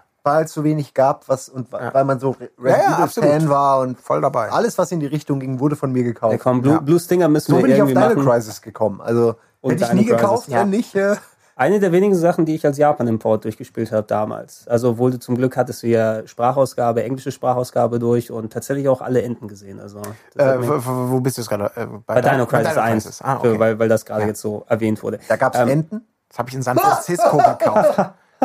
Naja, komm. Ja, okay. Da war eine Demo äh, zu Nemesis dabei. Ich habe die US-Version gekauft in San Francisco und da war eine Demo zu Nemesis da. Demo, Mhm. Ja. das, war die, das war die goldene Zeit. okay in meiner, Als noch Demos dabei in meiner. Ja, US-Version ist keine drin. Scheiße, ich hätte mal eine andere dann nochmal Ich holen bin müssen. ziemlich, ziemlich sicher. Oder war das was anderes? Nee. Ich meine, da war eine extra Disc mit Nemesis drauf. Das kann sein. Ja, Ich muss noch gut mal sein, kurz das gucken, so. Check, Ja. checken, wir da, Ja. checken wir doch mal nach. Ich bin immer so bei Demos, das, das finde ich übrigens auch immer sehr interessant, wenn du so alte Demo-CDs, die beigelegt sind, die vielleicht noch frühe Versionen von den Spielen Mhm. haben oder wo Level-Sachen anders drauf sind. Ähm, finde ich sehr faszinierend immer, wenn man die mal vergleicht gegenüber dem fertigen, dann einmal so eine frühe Version da zu sehen, die vielleicht noch teilweise ein bisschen anders aufgebaut ist oder andere Charaktere. Wir gucken uns demnächst ja für Retro Club Resident Evil 1.5 Genau, an, oder? dann spielen wir, das spielen wir demnächst in 1 Ah, da bin ich aber auch gern dabei. Da Du kannst du gerne da dabei bist, sein. da bist du auch gerne eingeladen, ja genau. Das, das, macht, das machen wir demnächst. Guck, mal, muss mal gucken, ob das Mit den dieses Jahr. Affen oder sind die da nicht drin? Ich weiß es gar nicht, ob Äh, die drin sind. Ich habe es bisher auch nur Ja, kurz wenn, dann sind die in gespielt. der Tiefgarage. Ich glaube aber, dass es, äh, es gab die, ein Gorilla, ja, aber in der Tiefgarage, ja, irgendwie sowas. Ja.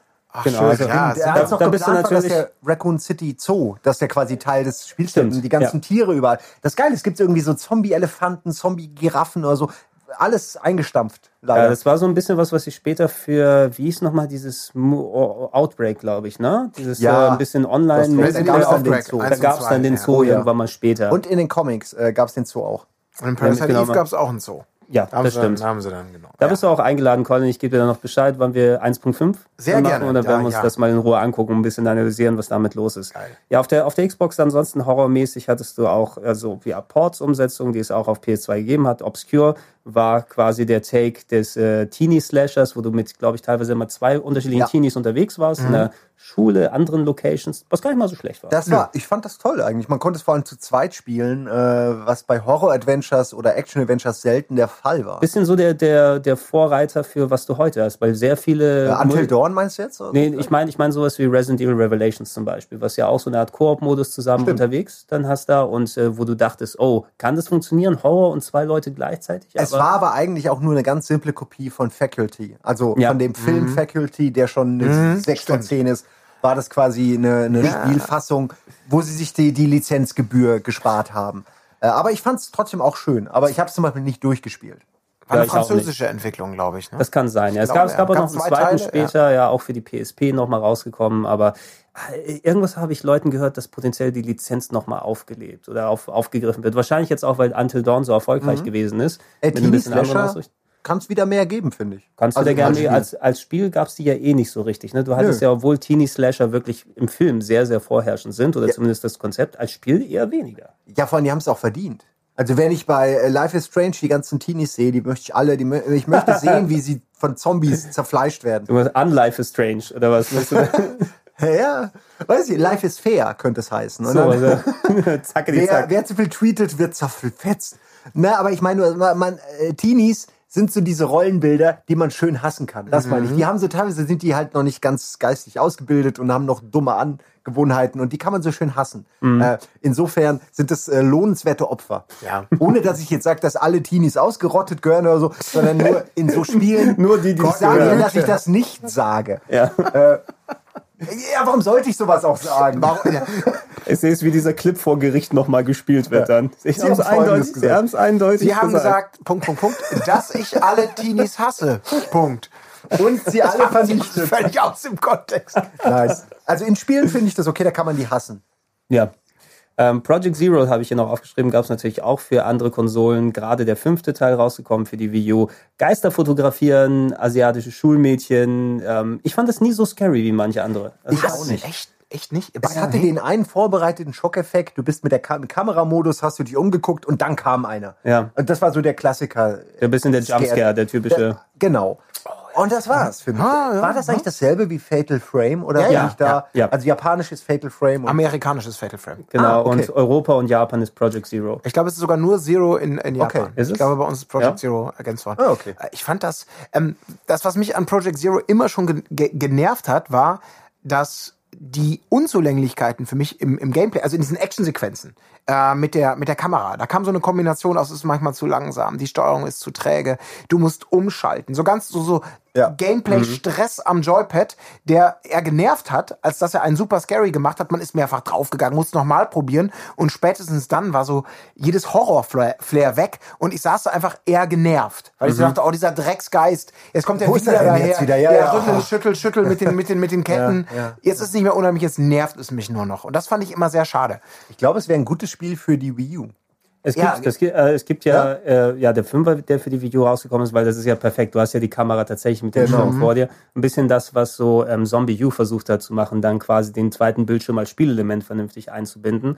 Ähm, den Zweier, der hier auch auf der Xbox da war, den gibt's auch für die alte Wii, ne, wo es versucht wurde, mit der Wii Remote sozusagen die Kamera umzusetzen, was aber auch nicht unbedingt viel besser passiert. Und die Wii-Mode schütteln zum Umdrehen und alles so zu machen da kann ich dir beipflichten, Colin, irgendwann hast du mit der Steuerung gekämpft. Und du weißt, du bist in einem engen Raum, der voll mit Kerzen dann ist, dass er so schön spooky aussieht, aber drei Geister, wo du nicht ganz sicher bist, wo die herkommen, du warst also konkret am Umlaufen, umdrehen, umlaufen, umdrehen und hoffentlich dann, also es war schon sehr nervig. Das, das denke ich auch immer, warum macht man das? Ich- Weil die Stärken des Spiels, also ich fand finde wirklich die Atmosphäre, dieser Ja. hundertprozentige Nippon-Approach, was Horror angeht. Schulmädchen, Häuser, irgendwelche alten japanischen Andeutungen, die, die man nicht kapiert, wenn man nicht Japanologie studiert hat. Also das war so tief verwurzelt in dieser Gruselwelt.